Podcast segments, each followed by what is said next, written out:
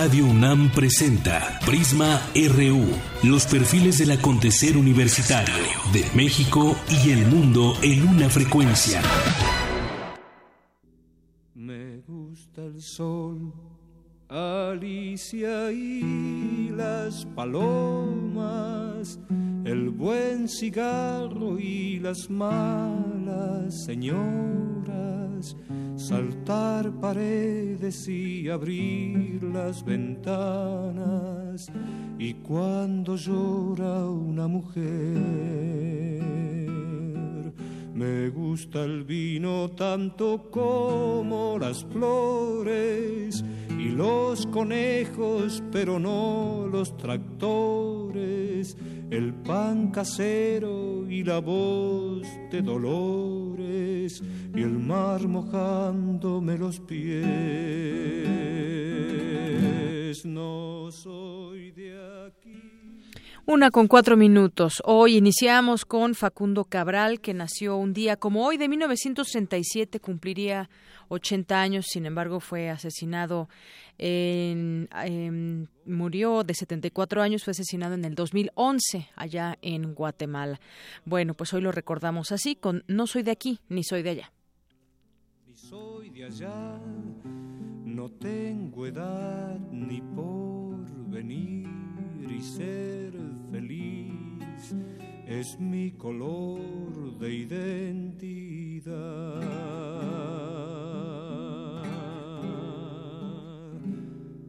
Me gusta estar tirado siempre en la arena o en bicicleta perseguir a Manuela o todo el tiempo para ver las estrellas con la María en el trigal.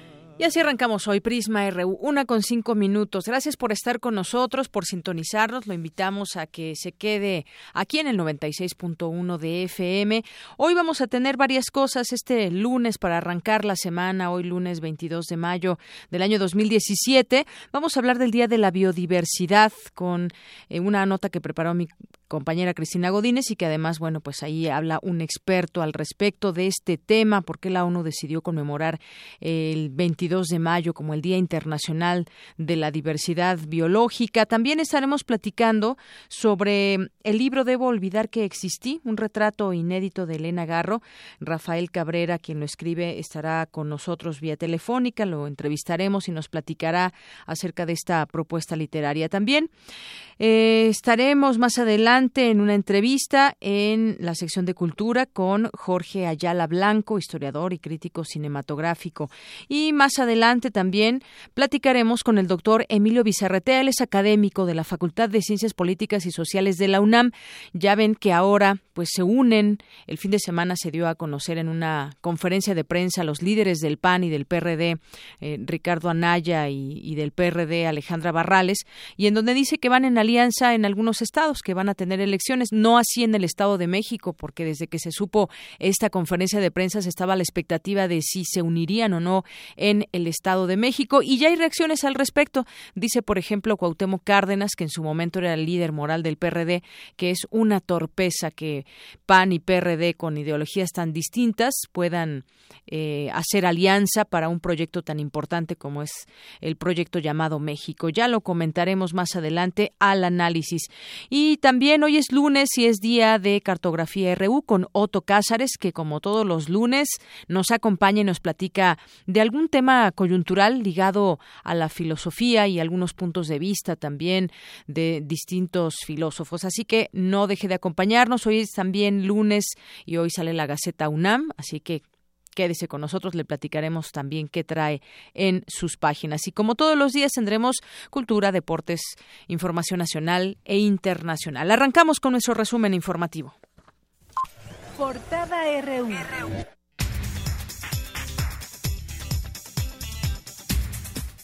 Y hoy, lunes 22 de mayo, nuestra portada universitaria, en un equipo de universitarios representará a la UNAM en un certamen internacional organizado por la NASA y otras asociaciones en Estados Unidos del 9 al 11 de junio próximo. Habla Alejandro Fará, asesor del grupo de la Facultad de Ingeniería. Esta competencia tiene muchos objetivos. Eh, considero yo que el más importante es la formación académica de los estudiantes. Hoy día la tecnología espacial todos la tenemos empaquetada, prácticamente todos, en un teléfono celular en nuestros bolsillos. En otra información universitaria, David Silva, estudiante de sexto semestre del Colegio de Ciencias y Humanidades, logró el primer lugar en el concurso universitario Feria de las Ciencias, la Tecnología y la Innovación en la modalidad de diseño innovador. Es un sistema simple, funciona a base de presión y ahorramos agua a una cantidad de 10 litros. Por ejemplo, cuando nos bañamos utilizamos de 120 a 150 litros, pero con este sistema Rodolfo lo podemos disminuir a una cantidad de 10 litros únicamente, lo cual si lo traducimos a la población del Valle de México, que es donde más agua se necesita, este ahorro puede significar un ahorro muy grande en millones de litros. En nuestra portada nacional de hoy, el Sistema Nacional de Seguridad Pública reveló que el primer cuatrimestre de este año fue el más violento del que se tenga registro en el país. Y bueno, pues habrá que analizar las implicaciones de que haya sido el cuatrimestre más violento y qué está pasando en cada lugar donde se cometen delitos y sobre todo, sobre todo en los que han figurado como focos rojos a nivel nacional. Y de diciembre de 2012 a de 2012 a febrero de 2017, elementos del ejército mexicano fueron objeto de 1038 agresiones armadas por parte de miembros de la delincuencia organizada. 186 periodistas extranjeros condenaron el asesinato del periodista Javier Valdés. Señalaron que es indispensable un compromiso real contra la impunidad. Con base en los expedientes de la Comisión Nacional de Derechos Humanos, autoridades federales y locales han cometido graves deficiencias y omisiones en las investigaciones de periodistas asesinados. De acuerdo con un análisis de la Cámara de Diputados, 65% de los centros penitenciarios a cargo de gobiernos estatales se encuentran en poder de grupos delictivos. En una conferencia de prensa el sábado pasado, los presidentes nacionales del PRD, Alejandra Barrales, y del PAN, Ricardo Anaya, les comentaba también hace un momento, plantearon su intención de conformar un frente amplio opositor a 2018 rumbo al 2018. Y Andrés Manuel López Obrador, presidente de Morena, descalificó este anuncio del PAN y del PRD. Deberían de buscar la unidad desde estas elecciones en el Estado de México. ¿Por qué esperar hasta el 18? Porque le están haciendo el juego sucio al PRI, a Peña Nieto. Tanto el PAN como el PRD están de paleros de la mafia del poder en el Estado de México al servicio de Peña Nieto. Y hay pruebas. Bien, ¿y ustedes qué opinan sobre esto que dice López Obrador en el sentido de que pues ya hay algún arreglo entre el PAN y el, el, el gobierno para que gane el PRI de nueva cuenta allá en el Estado de México. ¿Tienen o no sentido estas palabras con respecto a lo que vemos y sobre todo pues esta alianza que se anuncia pues mucho tiempo antes de que venga algo para 2018 por parte de los líderes de sus partidos, que por cierto también hay que comentarlo, eh, pues han estado en desacuerdo varios panistas y perredistas porque dicen que no se tomó la decisión en conjunto, sino que fue de manera deliberada entre los líderes Alejandra Barrales y Ricardo Anaya. En más información, un juez dictó un año de prisión preventiva a la ex vocera de Javier Duarte, María Georgina Domínguez, quien fue arrestada el fin de semana. Se le acusa de enriquecimiento ilícito y abuso de autoridad. Mientras tanto, la Fiscalía General de Veracruz pedirá este lunes el desafuero del diputado federal Alberto Silva Ramos por presunto desvío de recursos. El titular de la Secretaría de Comunicaciones y Transportes, Gerardo Ruiz Esparza, dijo que sin importar quién gane en 2018, no importa el partido que gane, el candidato que sea, la construcción del nuevo aeropuerto internacional está blindada ante cualquier intento de cancelarla. Un camión se volcó en el estado de Chiapas. Se registró un saldo de 17 personas muertas y 31 heridos. Anoche se suspendió la contingencia ambiental fase 1 en la zona metropolitana del Valle de México, la más larga en 14 años. En economía y finanzas, hoy, durante el primer trimestre de este año, el INEGI registró un aumento de 0.7% del Producto Interno Bruto. Después de darse a conocer esta información, la Secretaría de Hacienda elevó su estimación para el PIB prevista para este año de un rango de 1.3 a 2.3% que se tenía pasó a una de 1.5 a 2.5%. Las principales bolsas de valores de Asia-Pacífico cerraron al alza, excepto el mercado de Shanghái. Esto de, se debería al primer viaje al extranjero del presidente estadounidense Donald Trump. La automotriz Ford despidió a su presidente Mark Fields. En su lugar nombró a Jim Hackett. Esto sucede en medio de la desaceleración de las ventas en Estados Unidos y China. Hoy en nuestra portada internacional, Hassan Rouhani, presidente de Irán, detalló que su país no requiere autorización de Estados Unidos para realizar pruebas de misiles y que continuarán si es técnicamente necesario. El presidente de Venezuela, Nicolás Maduro, comparó el ataque que se perpetró en contra de un joven a quien le prendieron fuego con acciones terroristas, dice, del Estado Islámico. Este fin de semana, en diversas partes de Brasil, se llevaron a cabo protestas ciudadanas en las que exigían la renuncia del presidente Michel Temer por presunta corrupción. Y hoy lunes, en Francia, inició el juicio por el tráfico de cocaína y cannabis que atravesó tres continentes en distintas compañías de cruceros. Y nos vamos a un avance de lo que nos tendrá más, más adelante a detalle mi compañero Eric Morales. ¿Qué tal, Eric? Muy buenas tardes. Buenas tardes, Deyanira. Hablaremos sobre la movilización que encabezaron periodistas chilenos en Santiago para exigirle a su gobierno que inste a su par mexicano a que implemente medidas urgentes para proteger la integridad de los comunicadores mexicanos. Además, el gobierno de Michel Temer se tambalea luego de los escándalos de corrupción que eh, de las que ha sido parte partícipe ese gobierno conservador. Todos los detalles más adelante. Gracias, Eric. Vamos a un avance de la información deportiva con Isaí Morales. Isaí, muy buenas tardes. Muy buenas tardes, de Yanira. Hoy en el Zarpazo vamos a hablar sobre los triunfos de Tigres y Chivas y su pase a la final del Clausura 2007 de la Liga MX. Todos los detalles más adelante. Gracias, Isaí. Campus RU.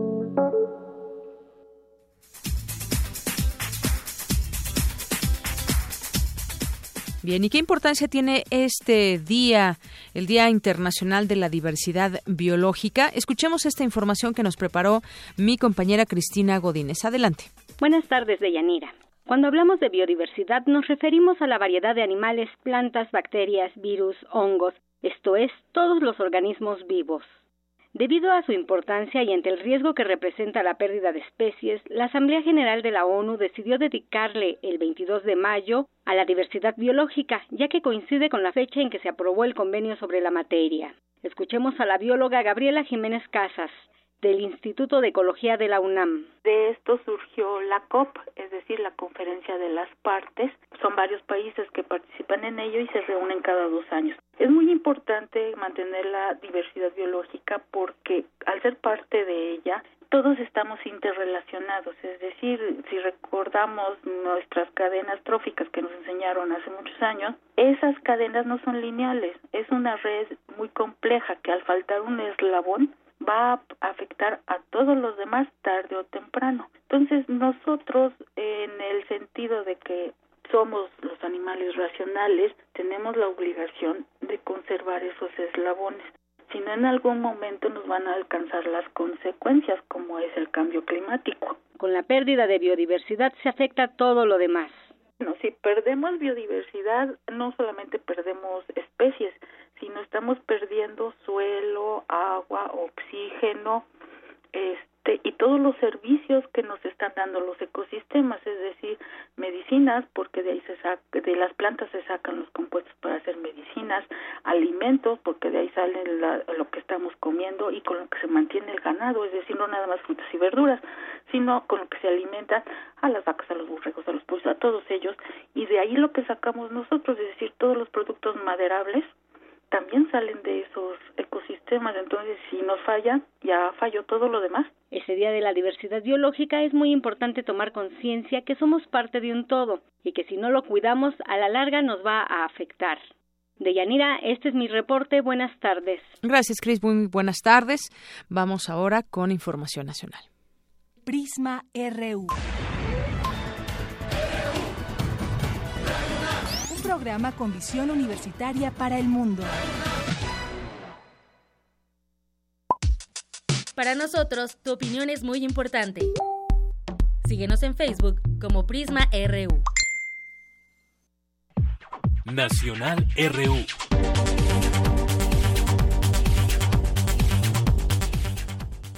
La una con 18 minutos y Hace justamente una semana dábamos un poquito más tarde de lo que es esta hora, dábamos la noticia desafortunada del asesinato de Javier Valdés.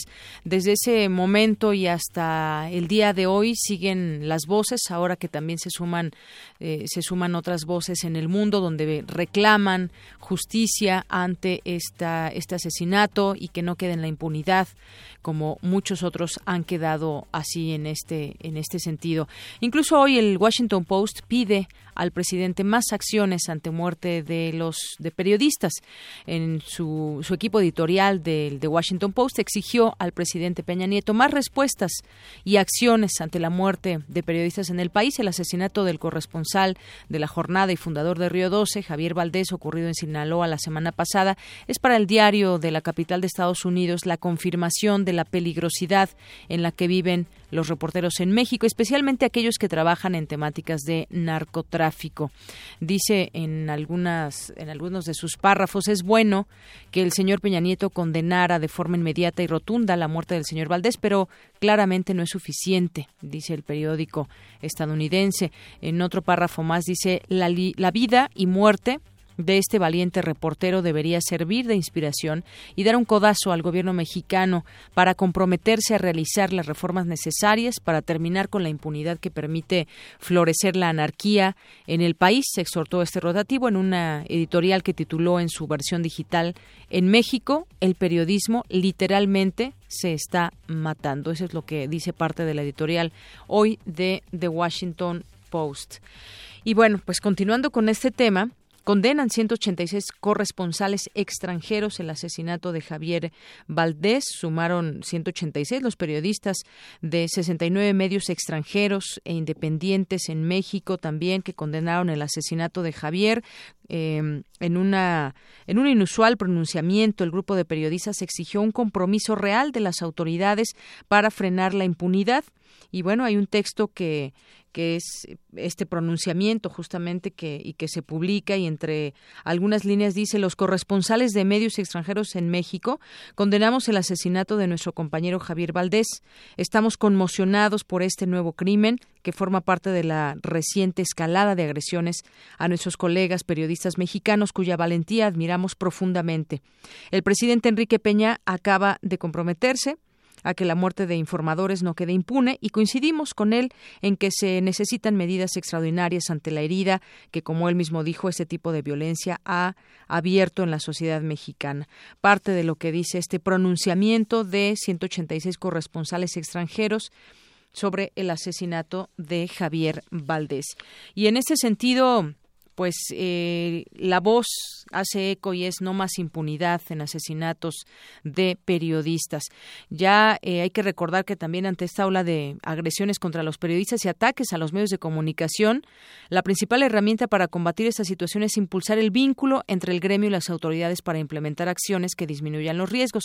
Eso fue parte de lo que dijo también el presidente hace unos días que habría que crear mecanismos para evitar este tipo de situaciones. Pero también el titular de la Fiscalía Especializada para la Atención de Delitos Cometidos contra la Libertad de Expresión se suma a ello y pues dice que eh, hay que implementar estas acciones. El fiscal, hay que recordar, fue designado el pasado 10 de mayo y tres días después le informaron sobre el grupo de periodistas nacionales y extranjeros que fueron retenidos por presuntos narcotraficantes en las inmediaciones del municipio de Acapetlaguaya, y en Guerrero.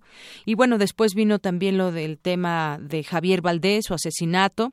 Y bueno, pues este fiscal que está encargado de la atención de delitos contra la libertad de expresión, reconoce que los protocolos de investigación actuación y atención de la Fiscalía no previenen la comisión de agravios contra periodistas, es decir, pueden seguir cometiéndose, no es, esta Fiscalía no los va a prevenir. Sin embargo, asegura que autoridades de los tres niveles de gobierno trabajarán para llevar a cabo políticas que erradiquen esta problemática. Es lo que lo que lo que señala y, y, pues sí muy real es el momento porque no esta fiscalía no no va a evitar eh, quizás posibles asesinatos sino lo que viene después y que no queden en la impunidad. Llevamos seis periodistas asesinados uno secuestrado, no hay que olvidar este caso que sucedió en Michoacán y que dábamos cuenta la semana pasada, y, otros también que fueron asaltados allá en Guerrero, eso en menos de una semana, y eh, pues los protocolos de investigación, cuáles son, la actuación, la atención, los instrumentos jurídicos que fortalecen pues o deben fortalecer lo que sucede cuando hay un asesinato. Esto es parte de lo que está sucediendo en la realidad y que no se tiene pues una solución sino trabajar en estos tres niveles de gobierno. ¿Qué más se puede decir al respecto? Bueno, pues que, que funcionen esos protocolos de investigación porque Hablábamos también hace unos días sobre el 97% de los asesinatos quedan impunes. No hay nadie con sentencia en ese 97%. Eh, se queda simplemente, pues fue un asesinato, fue su labor la que lo llevó a que lo asesinaran y de pronto pues se van olvidando los nombres. Eso no debe de pasar. Debe haber eh, pues la manera en que las autoridades puedan tomar estos casos y sobre todo pues que también podamos tener eh, una situación en donde los periodistas sigan informando porque si no quiénes nos van a informar sobre todo de algunos temas que son prioritarios para nuestro país. Bueno, y de aquí me voy a ligar con eh, ya tengo la línea telefónica, el periodista Rafael Cabrera, que les decía al principio de este, de este programa, que escribió el libro Debo olvidar que existí, un retrato inédito de Elena Garro. Y además, bueno, pues Rafael Cabrera, periodista por la UNAM y el CIDE, y ha publicado en periódicos, revistas y portales mexicanos, es coautor de La Casa Blanca de Peña Nieto, que se publicó en 2015, y por ese trabajo que se obtuvieron premios nacionales e internacionales. Rafael Cabrera, te saludo con mucho gusto. Muy buenas tardes, bienvenido. Hola, muy buenas tardes, saludos al auditorio y una disculpa por no haber podido llegar al estudio. Sí, hombre, te extrañamos. Queríamos platicar contigo aquí más de cerca, pero lo haremos aquí vía telefónica. Y bueno, pues entremos a, Entremos a tu libro. ¿Cómo es que nace la idea de pues eh, mostrarnos datos y qué es lo que cuál es tu propuesta? Me gustaría que tú mismo nos, nos la platiques sobre Elena Garro, que además pues se ha escrito mucho sobre ella y ha sido pues eh, su vida en su momento fue muy intempestuosa y con muchas situaciones que hasta el día de hoy pues se sigue hablando de ellas. Cuéntanos un poco de dónde nace esta idea, introdúcenos a tu libro, por favor.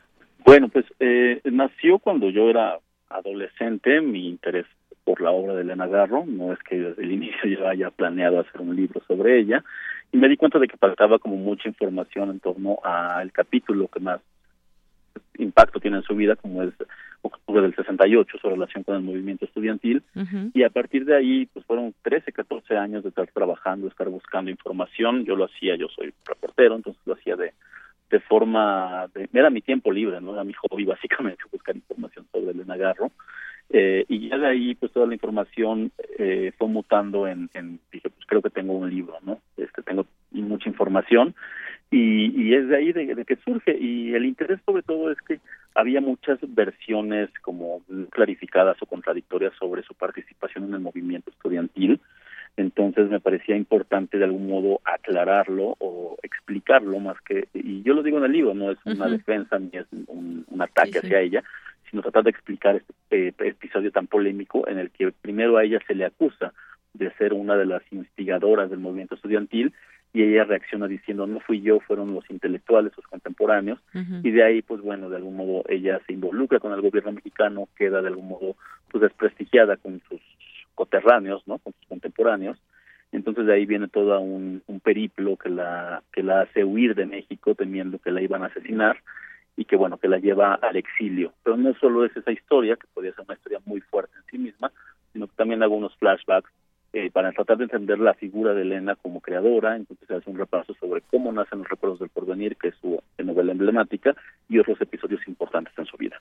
Así es, eso es parte de lo que podemos encontrar en el libro y justamente tú decías una de las situaciones más fuertes y que puede ser pues algunas de las muchas eh, cuestiones que marcaron eh, su vida eh, desde cómo narras cómo vio su nombre en el periódico en el entonces Heraldo de México porque bueno ahora tenemos una nueva versión pero en aquel entonces el Heraldo de México esta investigación que era encabezada por el procurador Julio Sánchez Vargas y que ella vio su nombre y entonces se da cuenta a través de esta de esta nota que su nombre se estaba involucrado junto con el de Carlos Madrazo de justamente como decías instigar el, el, el movimiento del 68 para tratar de, eh, de, afectar al presidente Gustavo Díaz Ordaz. Y de ahí pues bueno ese es un, un punto muy importante de lo que viene para ella en, en su vida y que parte de ello lo, lo logras retratar en estas en estas páginas y bueno pues ya después como nos dices desde muy joven estuviste pues por hobby, conociendo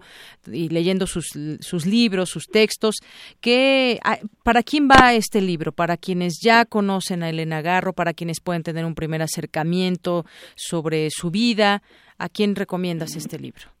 Eh, yo creo que para ambos. Eh, yo creo que la gente que conoce a Elena Garro, que le gusta, que sabe que es una escritora que durante mucho tiempo ha tenido, digamos, poca presencia en cuanto a eh, en cuanto a poca presencia en cuanto al ámbito literario ¿no? de, del país les va a interesar, pero también a la gente que sabe poco sobre Elena, quizá la ha oído que es una escritora o que no sé, que, que ha oído algo de su obra, también le puede eh, interesar, ¿no? No es, no es no es solo un libro para iniciados, sino también un libro para iniciarse en Elena, ¿no? es lo que traté, por eso también no solo narro el, el evento del 68, sino también hago un repaso sobre cómo nace Los Recuerdos del Porvenir, que es su obra más emblemática, ¿no? por la que casi todo el mundo la conoce, y otras obras. Así es, y también algunos datos interesantes que podremos encontrar a lo largo de este libro. Uno de ellos, por ejemplo, para 1964 la, la escritora ya era famosa por su defensa de tierras en el municipio de Aguatepec, Morelos, y se había vinculado en la lucha que lideraba Rubén Jaramillo. Dices también, aquí platicas en alguna parte del libro, cómo viajó, llegó a viajar a Ginebra con el Che Guevara en un foro de la Organización Mundial de Comercio. Y bueno, pues interesantes datos para conocer esa esa figura y lo que fue en vida Elena Garro, su también como todo lo que escribía, cómo iba también, eh, pues tenía impreso todas estas vivencias, esa mujer de mundo que también algunas fotografías que se pueden ver aquí en, en, ilustraciones como el, como esta justamente la de la portada que, que, que plasmas aquí. Es también posible conocer eso a través de tu libro. Sí, el, el libro trae eh, información pues inédita de muchos archivos personales de gente que, que abrió su, su casa, ¿no? Su intimidad para contar esto. Eh, trae muchos documentos de la propia Garro en Princeton, otros que encontré en el Archivo General de la Nación, eh, también trae un álbum fotográfico que son unas fotos que no se conocían de Elena, en la que aparece además Adolfo Casares, Octavio Paz, la hija de Elena y, Paz y muchos más personajes. Son unas fotografías que estuvieron perdidas, más, no perdidas, quizás no es el adjetivo correcto, pero sí resguardadas este, eh, pues, por casi 40 años, ¿no? desde el 72 hasta ahorita, eh, 45 años más bien que, que me entregó una de las académicas que, que trabajó mucho con Elena Garro eh, durante su etapa en Nueva York, estoy hablando entre el 72-74. Elena le deja estas fotografías, es un centenar más o menos, porque no se las podía llevar, tenía no podía llevar tanto equipaje a España para continuar su exilio. Y ella nunca recupera estas imágenes y bueno esta académica Gabriela Mora que es de origen chileno me, me, las entrega y pues bueno ahora se conoce gracias a este libro Así es. Bueno, pues estos son algunas de las cosas que podemos también conocer a través de, de tu libro, Rafael Cabrera, que recomendamos también, Debo olvidar que existí, retrato inédito de Elena Garro. ¿Algo más que quieras comentar de, de tu libro?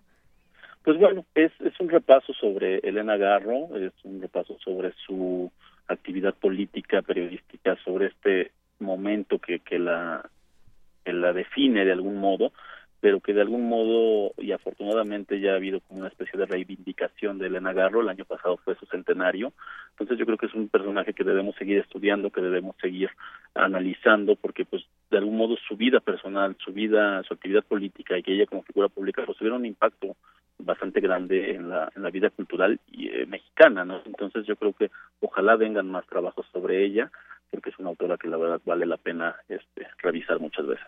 Así es. Bueno, pues ahí está de tu propia voz que nos platiques un poco de, de, este libro. Y Rafael Cabrera, pues yo también te quisiera preguntar, tú como periodista y que además, pues bueno, hubo un episodio también ahí pues eh, que tuvo que ver con la libertad de expresión y demás y me refiero pues a aquel libro que junto con otros compañeros eh, fuiste parte de la Casa Blanca de Enrique Peña Nieto. Digo yo sé que es otro libro y otro momento y mucha gente ya lo leyó pero pues eh, también ustedes estuvieron en una situación mucho más en el sentido de, de mm, la restricción en la libertad de expresión. Y pues ahora ya conocemos algunos protocolos. Me gustaría conocer tu opinión en ese sentido porque bueno aunque son temas, eh, temas diferentes. Estamos, yo creo que todos involucrados como periodistas de alguna manera en, en pues pronunciarnos, conocer tu opinión también sobre lo que, lo que dijo hace unos días el presidente Peña Nieto de estos protocolos que se siguen para o que se van a seguir para tratar de proteger a los periodistas, pero sobre todo que no quede esta impunidad. Decían algunos y sobre todo ahora con lo de con lo de Javier Valdés, pues algunos los matan y algunos y a otros los callan. Este equipo del que tú fuiste parte, pues lo callaron en un, en un medio, ahora yo sé que están en otro medio de comunicación, pero pues eso está pasando en México. ¿Qué opinas de esos protocolos?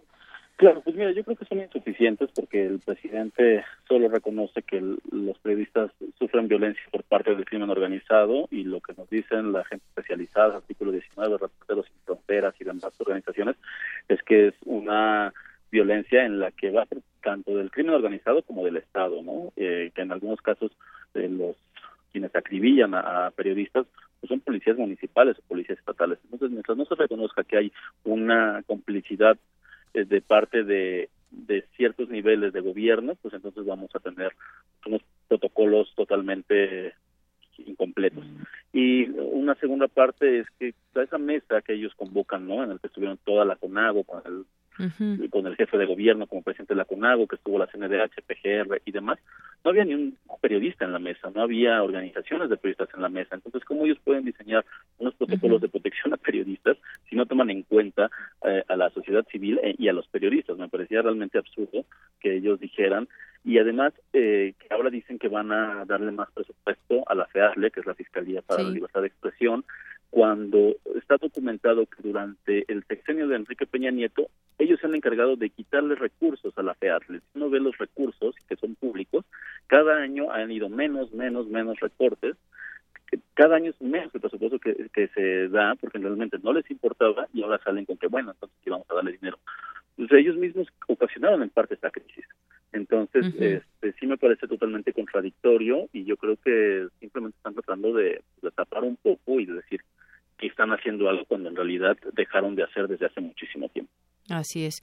Bueno, pues eh, eh, esto es, parte también de lo que de lo que se puede opinar al respecto de estos mecanismos insuficientes y como bien como bien apuntas, pues no hay periodistas ahí. ¿Cómo hacerle entonces? ¿Cómo cómo generar también todas estas estas ideas cuando no se sabe en qué condiciones trabajan muchos periodistas, sobre todo en, en otros estados de la República Mexicana? Pero bueno, vamos a seguir en ello sin quitar el dedo del renglón y pues también felicitarte por tu trabajo en, su momento. Ahora ya están en otro espacio. ¿Cómo, cómo les ha ido también en este en esta nueva pues ese nuevo momento también para todo el equipo que estuvo en su momento con Carmen Aristegui? Bueno, yo eh, estuve todo este año con, con Carmen Aristegui, ¿no? Bueno, desde, mayo de 2014 yo pertenecía a su equipo.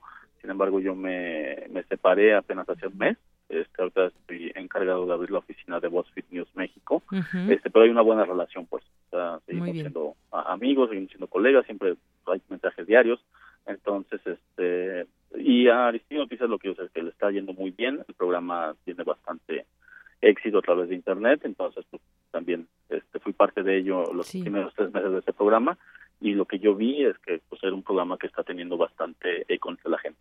Y, que a ustedes como parte de su equipo en ese momento y también con el libro que escribieron sobre la Casa Blanca, pues también ah, más allá, como dicen, y quizás sea un lugar muy común de, de lo malo, surgió algo también muy bueno porque han elegido pues caminos diferentes también para, para conocer y dar a, dar, dar a conocer su trabajo que hacen ya eh, pues quienes fueron en su momento parte del equipo.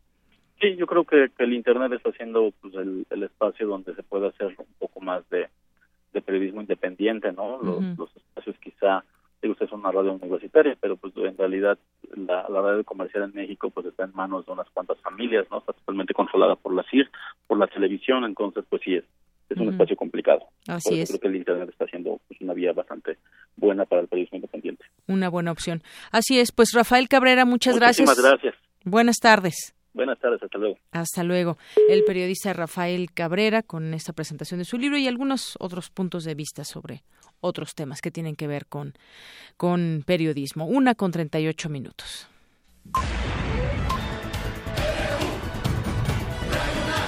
Prisma RU. Con Deyanira Morán. Queremos conocer tu opinión. Síguenos en Twitter como arroba PrismaRU. Continuamos una con 38 minutos. En otros temas, y ya entrando algunos nacionales, ¿cómo va el tema del aeropuerto, nuevo aeropuerto internacional de la Ciudad de México? Que por cierto, cada vez hay más quejas de este eh, aeropuerto actualmente, pero pues, ¿qué sucede con eh, este nuevo proyecto que hay y bueno, lo, que, lo último en declaraciones, pues es que gane quien gane las elecciones presidenciales en 2018, la obra del nuevo aeropuerto internacional de la Ciudad de México está blindada ante cualquier intento por cancelarla. Pues sí, con los datos que le voy a dar a conocer ahorita, pues sí ya está blindada porque va a estar además construyéndose ya en este sexenio.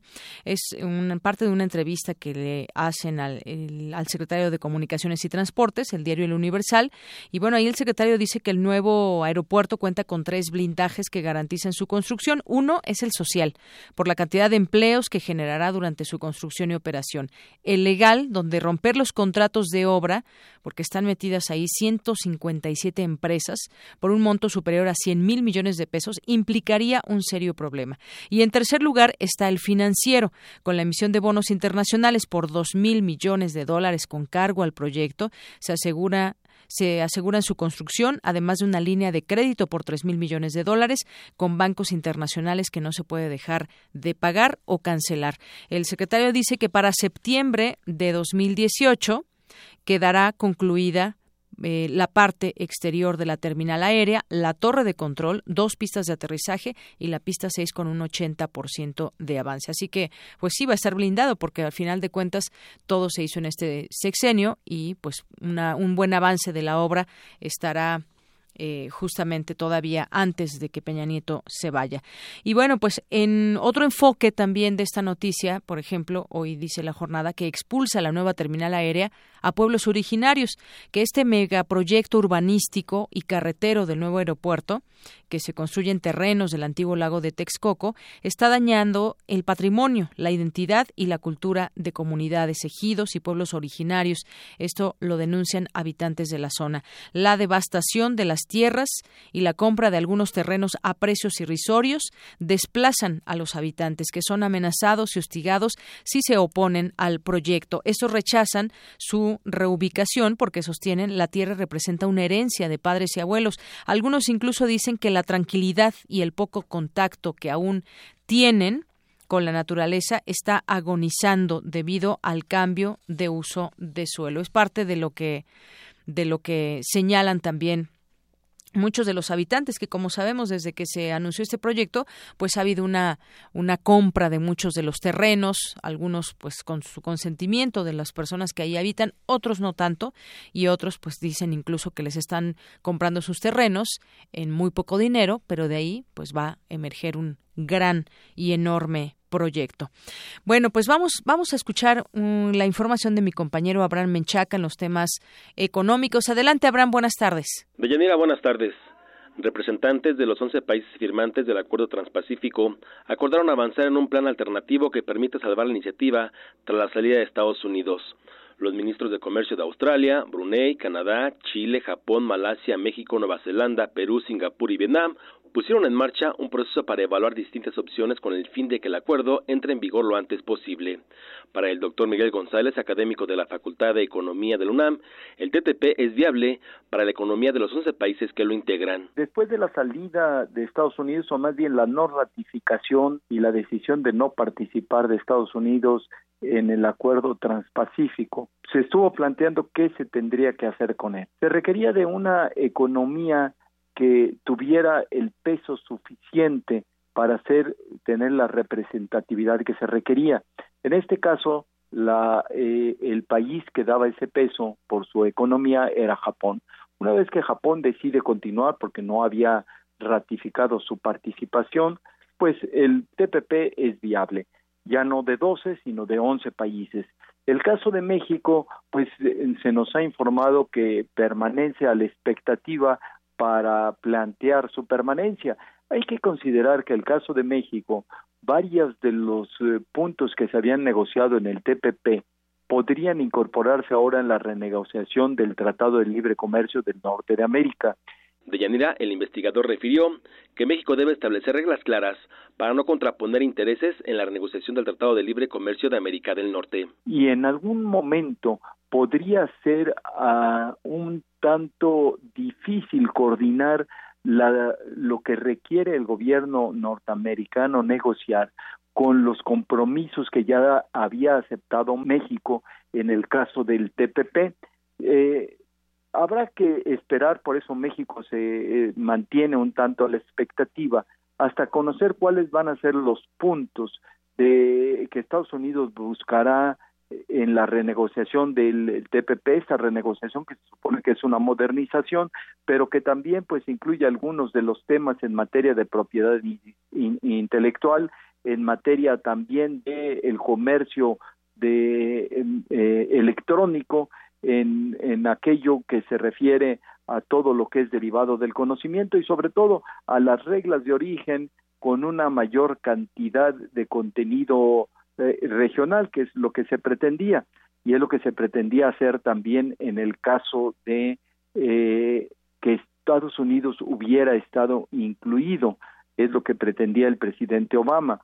Desde que Estados Unidos se retiró del TTP, Japón y Nueva Zelanda mantienen los esfuerzos para revivir el acuerdo comercial. De Yanira, la información que tengo. Buenas tardes. Gracias, Abraham. Muy buenas tardes. Pues sí, revivir este acuerdo comercial y todo lo que implica con todas estas naciones. Bueno, pues ahí muy interesante lo que dice este académico. Y bueno, pues en otras cosas también, en otros, eh, en otros temas, y siguiendo la pista del dinero de Javier Duarte, la pista del dinero y la pista sobre todo también de toda esa red o quienes estuvieron eh, pues también muy atentos a dónde iba el dinero y en su momento pues la vocera de Javier Duarte, pues a ella que se le conoce como una mujer que manejaba no solamente los medios de allá, sino que pretendía también muchas veces, dar la línea a los medios nacionales. Bueno, pues un juez de control dictó un año de prisión preventiva a la excoordinadora de comunicación social del gobierno de Javier Duarte de Ochoa, esto allá en Veracruz. Georgina Domínguez Colío, arrestada la noche del sábado, es acusada de los presuntos delitos de abuso de autoridad, incumplimiento de un deber legal y coalición en contra del servicio público. Durante la audiencia de imputación se conoció que la Fiscalía General del Estado acusó a esta eh, hoy exfuncionaria estatal de un presunto desvío de 100 millones de pesos en el periodo de 2010 a 2014 la juez Verónica Portilla eh, determinó la medida cautelar de un año de prisión al considerar que había riesgo de fuga de la exfuncionaria, pues se comprobó que tiene varios domicilios. Además, actualmente era antes de la detención ya la habían destituido, estaba al frente de la Fundación Colosio.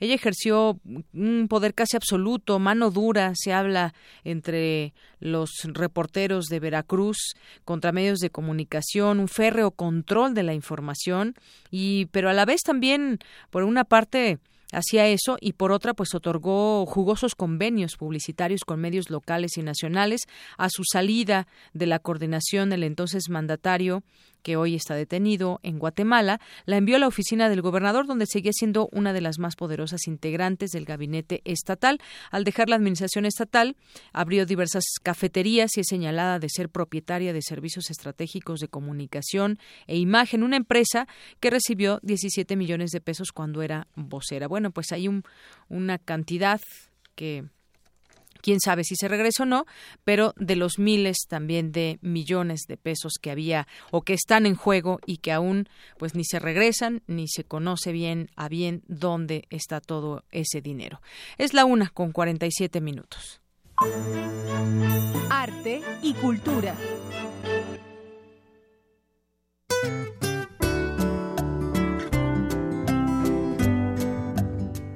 Una con 47 minutos y entramos a la sección de cultura que a partir de mañana Tamara nos estará enviando, Tamara Quirós, titular de esta sección, nos estará enviando información desde Guanajuato y ya le tendremos todos los detalles de lo que estará sucediendo allá en distintas conferencias, en distintas eh, em, pues acciones y distintas eh, eh, cosas que sucederán allá en Guanajuato con eh, varios temas que tienen que ver con la cultura. Así que, pues acompáñenos, pero por hoy estará con nosotros mi compañera Virginia Sánchez. ¿Qué tal, Vicky? ¿Cómo estás? Buenas tardes. Hola, ¿qué tal, Dayanira? Muy buenas tardes. Enviamos saludos a Tamara Quiroz que seguramente eh, esperemos que esté muy contenta y disfrutándolo ya por el coloquio cervantino en Guanajuato.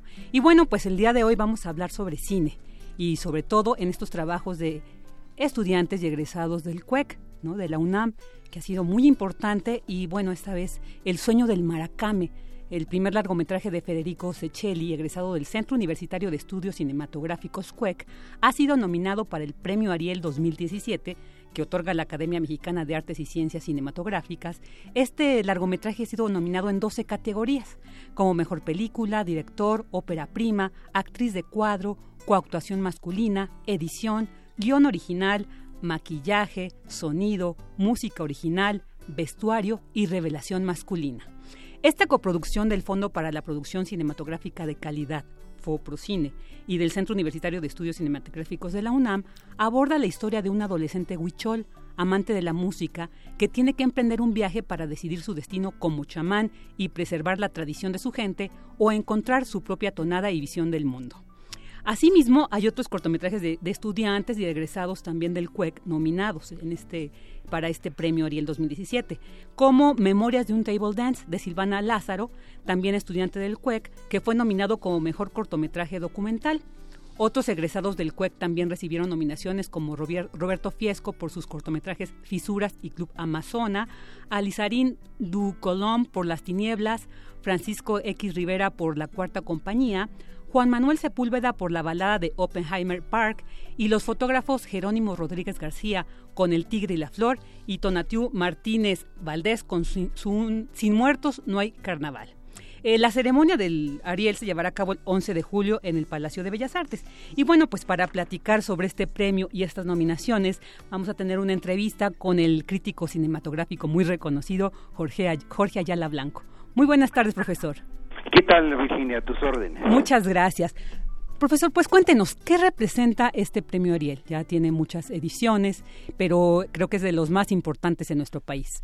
¿Usted qué nos puede decir al respecto? Bueno, el valor que tiene ante todo es de cara a la propia industria cinematográfica. O sea, son películas juzgadas por gente que ha recibido los premios Ariel. Entonces podría decir que son películas premiadas por los propios pares de los técnicos y realizadores de las películas y por supuesto de los actores. Entonces se tiene un valor, eh, podríamos decir, eh, estimativo, sí, este, puramente cultural. En términos cinematográficos, digamos, de recuperación económica, pues eh, casi no influye en la en la taquilla. Muchas de las películas aún no se estrenan, incluso yo algunas ni siquiera las he podido ver, eh, pero en fin es una manera de llamar la atención sobre pues lo más destacado del año. Pero profesor, las nominaciones, ¿quién las realiza? ¿Quién, quién establece cuáles son los trabajos? Eh, tengo entendido de que son precisamente los que ya han recibido eh, por lo menos una o dos nominaciones o han recibido el premio. Esa es la manera de, de proceder. Quien no haya recibido o nunca haya sido nominado no puede juzgar a los demás. Esa es la idea. O sea, es total y absolutamente, podríamos decir, de autoconsumo. Muy bien.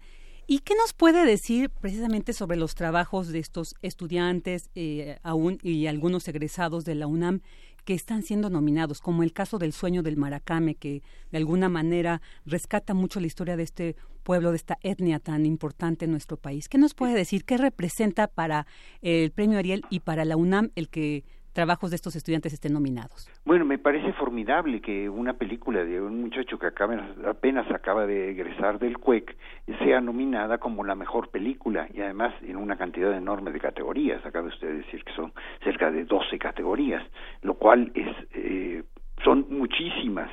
eh, digamos, eh, muchísimos rubros en los que está destacando esta película. Por supuesto, como obra integral, a mí me parece una de las películas más emotivas y sobre todo más, eh, podríamos decir, evangélicamente sencillas sobre este tema de el, eh, del mundo huichol.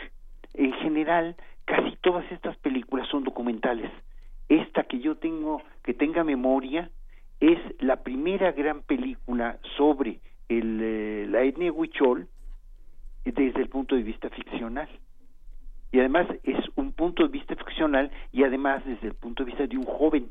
Es una perspectiva muy joven porque la película sigue el eh, digamos una especie de, revuelta de rebeldía de un muchacho que está predestinado por su padre que es un maracame o sea un eh, un chamán está casi diríamos condenado a seguir los pasos del padre. Y él por supuesto se revela porque lo que le interesa es eh, la música. Tiene un, un grupo además muy simpática la idea de un grupo de rock huichol que va a venir a la Ciudad de México. Y por una extraña coincidencia este muchacho que ya ha recibido su bastón digamos de mando pero que todavía no recibe lo más importante, que es la revelación de su destino por un venado sagrado.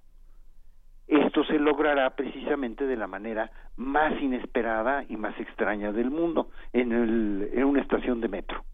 Es una historia muy, muy sencilla, pero realmente muy conmovedora y un enfoque, podríamos decir, del mundo huichol, pero desde adentro no desde afuera como una especie de espectáculo, sino a través de las ansias, de las insatisfacciones, de los deseos de un muchacho huichol con el que se está identificando la película y está obligando al espectador a identificarse con ese destino, o más bien con esa rebeldía en contra del destino. Y además cabe recordar que este largometraje también obtuvo el primer lugar en el 14 Festival Internacional de Cine de Morelia en 2016, ¿no? o sea que ya, ya viene recaudando ahí sus, sus reconocimientos. Y por ejemplo en el caso del cortometraje Memorias de un Table Dance, porque bueno, el sueño del Maracame de alguna manera recupera esta visión que nos atrae, pero el Memorias de un Table Dance está hablando de un tema tabú, ¿no? Entonces, el que tenga este reconocimiento, pues, ¿qué, qué nos puede decir usted al respecto? No, a mí me parece formidable. El, trabajo que, que hizo esta mm, realizadora, que es una estudiante todavía del CUEC, Silvana. A mí me parece, Silvana, sí, es, esta chica Silvana, es, una, un, un acercamiento, podríamos decir, muy, muy excepcional, porque es casi, diríamos, de igual a igual. No está viendo como animales raros a las mujeres que trabajan en el table dance, sino por el contrario, como seres humanos, con todas sus contradicciones, por supuesto, y con una enorme solidaridad. este es un trabajo, diría yo, que no solamente tiene un acercamiento muy estético, la, eh, con una estética también, como en el caso del Maracame, extraordinariamente sencillo, pero con una gran seguridad en la ejecución y sobre todo el sostenimiento de una mirada siempre cariñosa pero jamás paternalista o maternalista en este caso. Sí, profesor, y bueno, estos reconocimientos, estas nominaciones, que ya por el hecho de estar nominados, yo creo que ya tienen un reconocimiento estos trabajos. Eh, esperemos que ganen premios, pero en caso de que no, pues ya tienen este reconocimiento al estar en esta lista. Pero en este contexto donde se ha discutido tanto la falta de presupuesto y apoyo para las creaciones en, eh, pues, artísticas, pero sobre todo para cine. ¿Qué representa también esto, profesor, el que estudiantes tan jóvenes ya estén siendo reconocidos por esta por, este, esta Academia Mexicana de Artes y Ciencias y, bueno, en un, en un medio, en un contexto donde no hay apoyo. Entonces, ¿qué, es, qué nos está reflejando esto? Bueno, es, es la evidencia de que en México hay más talento que apoyo. O sea que a pesar de la falta de apoyos y de estar trabajando, podríamos decir, cuesta, cuesta arriba, los estudiantes del CUEC o los recién egresados pueden hacer obras valiosas que pueden ser premiadas no solo en festivales, sino, como decía yo, por sus propios pares. A esto añadiría yo, por supuesto, eh, las películas de dos maestros del CUEC, que son eh, Roberto Fiesco, con dos cortos, Fisuras y Club Amazonas, y un eh, egresado del CUEC ya de una de generaciones muy anteriores, digamos de hace eh, cinco o seis años, y que es eh, el caso de, de, Sepúlveda, que el, eh, con la balada de Oppenheimer Park está siendo nominado y es un documental realmente muy, muy excepcional, porque eh, todo lo que podría ser lo que se llama pornomiseria, aquí está transformado en un verdadero entendimiento de la diferencia que representa eh, acercarse a indigentes y poder filmarlos en las condiciones más desventajosas del mundo. Perfecto, profesor. Bueno, pues agradecemos muchísimo el que nos haya compartido, como siempre, su muy valiosa eh, opinión al respecto de estos trabajos y estaremos también al pendiente cuando ya lleguen a las salas cinematográficas para saber y apreciar estos trabajos. Muchas gracias, profesora Ayala. Muy buenas tardes. Encantado, y bueno, pues aquí fueron las palabras de este reconocido crítico cinematográfico. Bueno, hasta aquí la información de cultura. No se pierdan El sueño del Maracame y los otros trabajos de estos estudiantes y egresados del CUEC. Así es, Vicky, muchas gracias. Como decía bien el profesor, hay más talento que apoyo muchas veces. Es la parte triste de todo esto, porque el talento lo hay y lo vemos con todas estas obras que de las cuales platicaban también. Claro, claro, y habrá que ver y apoyar asistiendo cuando estén eh, exhibiéndose, ¿no? Porque también cuenta mucho la asistencia para que estos trabajos permanezcan y pues puedan ser vistos, difundidos y pues tengan sigan teniendo este reconocimiento. Así es. Muchas gracias, Vicky. Gracias a ti. Buenas tardes. Y bueno, pues vamos a a partir de mañana porque este coloquio Cervantino Internacional empieza a partir de mañana, el 23 al 26 de mayo y aquí tendremos toda la información en la sección de cultura. Vamos a hacer una pausa y regresamos con más información aquí en Prisma RU. 80, 80, 80. Radio UNAM. Hola, hola, ¿cómo estás? Hola,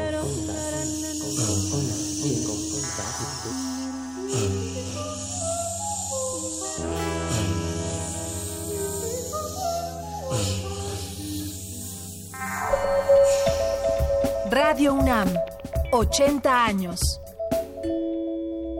Experiencia sonora. Una galería para descubrir sonoridades del mundo poco conocidas. Abre la puerta del Gabinete de Curiosidades. Serie que recupera y analiza audios y grabaciones de diversos archivos sonoros. Domingos a las dos y media de la tarde con Frida Saldívar y Luisa Iglesias. Somos coleccionistas de sonidos. 96.1 de FM. Radio UNAM.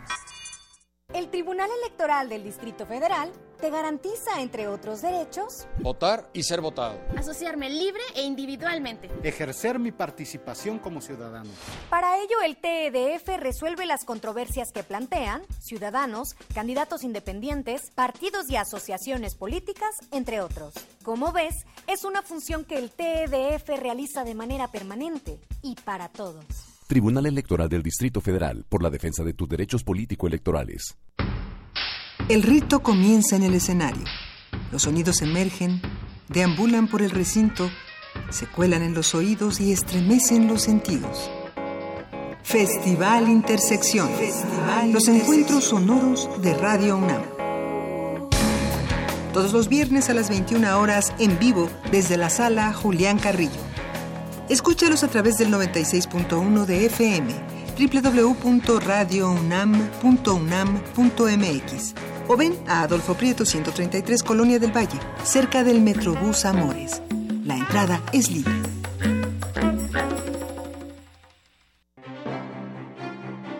Museo Nacional de Arte exhibe la muestra Melancolía, integrada por 130 piezas de 80 artistas mexicanos, novohispanos, modernos y contemporáneos, que aluden al complejo sentimiento de la melancolía con obras de Diego Rivera, Germán Gedovius, David Alfaro Siqueiros, Manuel Rodríguez Lozano, Arturo Rivera, Julio Ruelas, Rufino Tamayo y Cristóbal de Villalpando, entre otros. El Museo Nacional de Arte se ubica en la calle de Tacuba número 8, Centro Histórico de la Ciudad de México.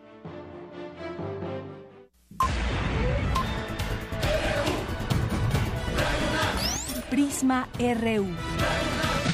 Con Deyanira Morán. Para nosotros, tu opinión es muy importante. Síguenos en Facebook como Prisma RU. Queremos escuchar tu voz. Nuestro teléfono en cabina es 55 36 43 39. Bien, continuamos, regresamos a esta segunda hora de Prisma RU, dos con tres minutos. Y pues tenemos algunas otras informaciones que tienen que ver, bueno, antes, antes mandemos por supuesto saludos a quienes nos escuchan y nos siguen por redes sociales como Mario de Jesús, Ailutzi Monroy, Primal, Man Vector, eh, también por aquí a Rafael Cabrera, que lo entrevistamos hace unos momentos. Andrea González, César Soto, también muchas gracias por escribirnos. A, al Cuec Unam, a Zain, Alex Cardiel, que manda, como siempre, muchos saludos. Andrita, El Zarco, Ike Tecuani, eh, Paola Alín, Lulú Guerrero Castro, eh, también por aquí Héctor Ayala. Eh, Mauricio Gutiérrez, muchas gracias también por escribirnos, Erasmo Saldaña y bueno, pues aquí nos dice también Ike Tecuani que ya comenzó la Feria de las Culturas Amigas. Bueno, pues sí, vamos a tener información mañana, si te parece bien, Daniel. Muchas gracias. Bueno, pues continuemos y entre otras informaciones de lo que sucede aquí en nuestro país, pues tiene que ver, y hablábamos ya de, de esta ex vocera de Javier Duarte que fue detenida, que para, pasará en prisión preventiva un año. También hablábamos de esta unión que hay de corresponsales eh, y medios extranjeros que hacen unión también por Javier Valdés para pedir que pues para pedir que, que, que, no se quede en la impunidad de este caso y prevenir muchos otros que puedan suceder como lo hemos visto desafortunadamente en nuestro país. Bueno, pues también está la burocracia que mata, está la impunidad, dicen otras cosas, pero la burocracia que mata, como el caso de la activista Miriam Rodríguez, porque, bueno, este caso donde ella, pues por sus propios medios, encontró el cuerpo de su hija después de que fue secuestrada. Ella, pues tomó la investigación en sus propias manos, no así la, la autoridad. Esto sucedió en Tamaulipas. Encontró finalmente el cuerpo de su hija y sus investigaciones la llevaron a entregar a las autoridades a los responsables de su muerte. Después hubo una fuga de reos allá en Tamaulipas y en un primer momento se habló que estarían libres estas personas eh, entre los prófugos. Eh, que salieron de este de este penal y posteriormente pues las autoridades, dijeron que no que, seguían en la cárcel quienes habían eh, perpetrado el crimen el crimen de la hija de Miriam y bueno el caso es que ella tenía eh, seguridad supuestamente para protegerla porque ella había sido amenazada y aún así fue asesinada y nadie pudo hacer nada o nadie las, de parte de las autoridades que ya estaban encargadas de este caso pudieron detener este crimen. Bueno, pues el primer registro fue el de Carlos Daniel Sánchez Cetina, que fue eh, un asesor de la CEAF quien se reunió con el fiscal especializado adscrito a la unidad antisecuestros. Se publica toda, pues, cómo sucedió esto y cómo gracias a esa burocracia se puede llegar a pues a no promover, pero sí a, que pueda suceder un, un, asesinato como este. Es decir, eh, pues todo toda la situación burocrática que se puede pasar y quiénes en quién está en, manos de quién la, la, investigación y en manos de quién la protección, por ejemplo, a esta activista.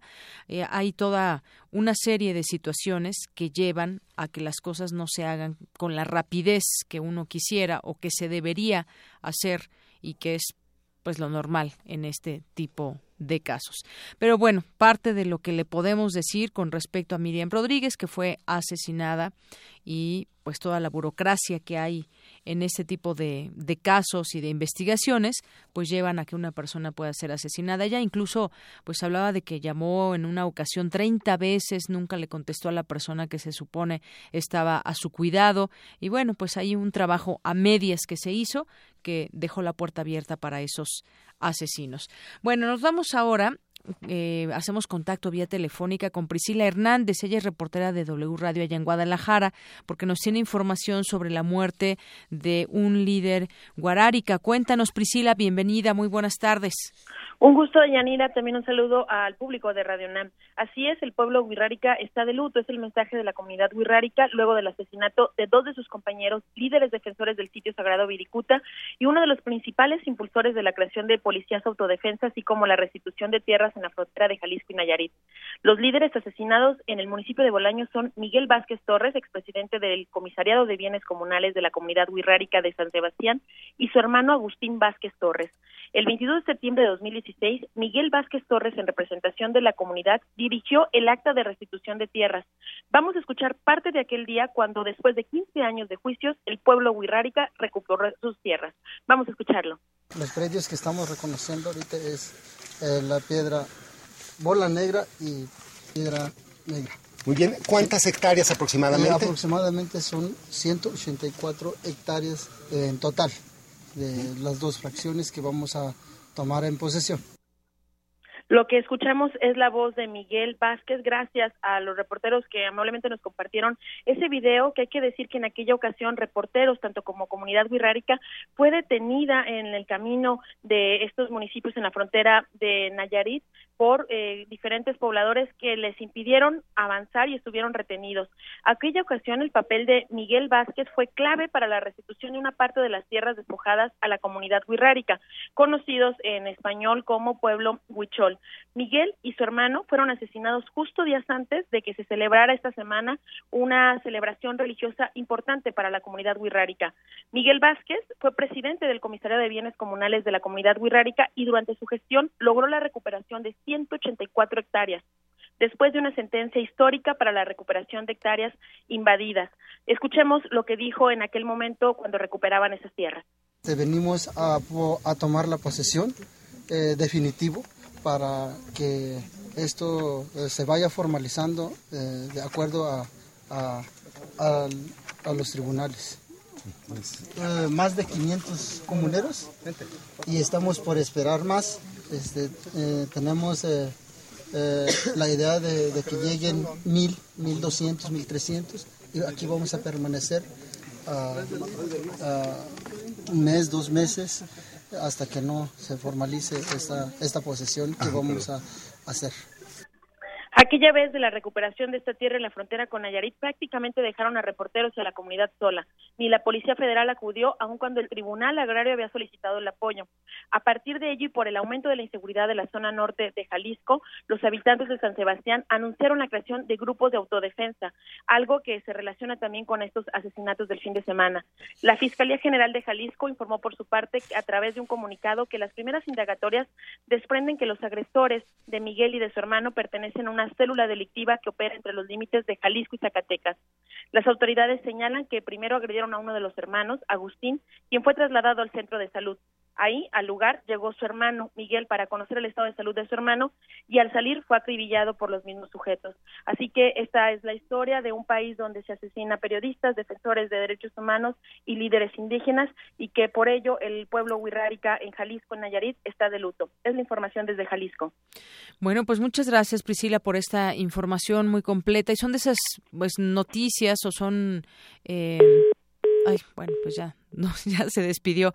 Bueno, son de estas noticias en donde, pues parecería que, que no, que no, no interesan mucho, ¿no? Porque se trata de eh, una comunidad indígena, porque se trata de defender sus áreas verdes también, y en donde la gente, hay que ver este factor también, se está organizando estas autodefensas de las cuales nos hablaba eh, Priscila, y además también vuelve el tema del crimen organizado, en este caso con estos eh, líderes indígenas, pero vuelve el tema del narcotráfico, que pudo haber sido justamente líderes de alguna célula delictiva quien haya asesinado a esta persona. Pero bueno, parte del tema que también es importante conocer en, México, decía ella, no solamente a periodistas, activistas, sino también a quienes defienden sus tierras, como estos líderes indígenas. Son las dos con once minutos.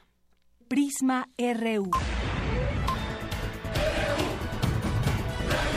Un programa con visión universitaria para el mundo.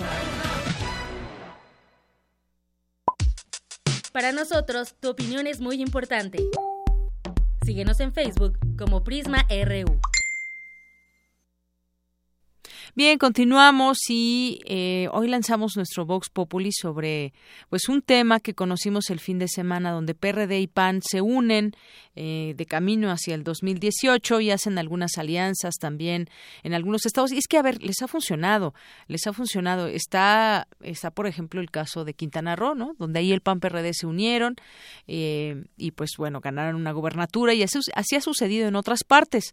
Esto funciona políticamente hablando porque entonces se reparten pues los cargos, se reparten distintas posiciones políticas y esta es como pues la parte la parte buena para los líderes. Yo yo me imagino, lo veo de, de esta manera. Pero ¿qué pasa cuando alguien siempre ha votado por uno u otro partido, por el PAN o por el PRD? Verlos juntos es como eh, es como decía decía por la mañana Néstor, es como mezclar el agua con, con el aceite y sí, efectivamente, ¿usted qué piensa? Bueno, pues mi compañero Jorge Díaz hizo el siguiente Vox Populi y esto fue lo que algunas personas respondieron.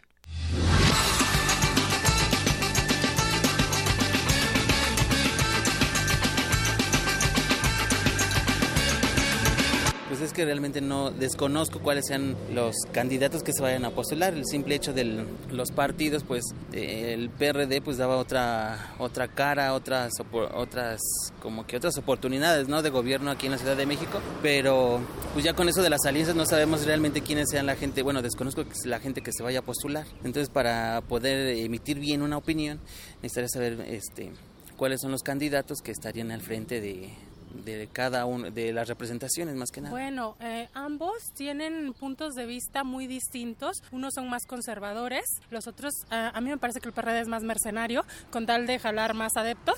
Este, te vende el concepto que tú quieras escuchar, ¿no? Lo interesante de esto es que ambos tienen su cantidad de gente. Ninguno de los tres partidos es el mejor, pero si ambos se, juntan, se, alían es para tener mayor cantidad de personas y poderle dar competencia al PRI. Pero de los tres no hacemos ninguno, ¿eh? Pero lo importante es que la gente salga a votar, no al abstencionismo. Eh, no estoy de acuerdo. No se me hace una buena idea para ellos. Eh, yo creo que sí, para que eh, se pueda ver la fuerza de cada partido. Pues por eso está así México, ¿no? Y ya llevo mucho tiempo gobernando y no han hecho nada bueno, entonces faltaría algo nuevo. Mm, no, unos nuevos tipos, ya, ya algo diferente, siempre lo mismo con las mismas campañas. Ninguna. es un- una farsa todo. Yo no creo en la política. En nada. A mí la política no me interesa para nada. Es como cualquier otra alianza, mira, sol- solamente buscan un beneficio propio, ¿no? Y yo creo que cualquier ciudadano pues está, está ahora sí que consciente de ello, ¿no? Son este asociaciones que realmente, a pesar de su beneficio, pues no, no realizan las actividades ni el desempeño conforme a la ley, ¿no? Más que nada, pues es un, ahora sí socialmente es un, es una campaña que, que pues realmente no motiva a los ciudadanos, ¿no? Más que nada es eso. Así es, aparte, más bien su vida, ¿no? Todo, todo su sustento económico lo pagamos nosotros, ¿no? Entonces, pues sí, sucian mucho la- las calles con sus mantas, que eso pues, solamente pues, es dinero, pues ahora sí que fuerte, porque no solamente es una, son varias, ¿no? Y son costos de 1.700, 2.000 pesos por lona, entonces pues no le veo un provecho, ¿no? Son personas que ni conocemos ni se dan a la tarea de, de presentarse, ¿no? Con la sociedad, entonces pues no le veo el caso que hagan tanta campaña si, si al final de cuentas no se van a, a presentar como debe de ser, ¿no? Más que nada es eso. La verdad no creo que funcione. Pues no, porque el PAN ya estuvo 12 años y no sirvió de nada y el PRD pues creo que sin López Obrador no es el PRD. Pues todos sabemos que son una familia de 80 años, el PRI, y otra familia, la de Atlacomulco. Entonces, señor, yo digo una cosa, ¿cuándo me va a tocar a mí? Nunca, puesto que ya son una familia y no se nos debe de olvidar los, los robos y acuerdos comerciales que han hecho en el extranjero. Entonces, por favor, ya se necesita un cambio. Ahora, si se trata de robar, pues pónganme a mí para que yo sea un, menos, un, un pobre menos. Si se une PRD y PAN, pues caray, no firmó el PRD el acuerdo con Peña. ¿De qué vamos México? Oiga, por favor, ¿y cómo está el país?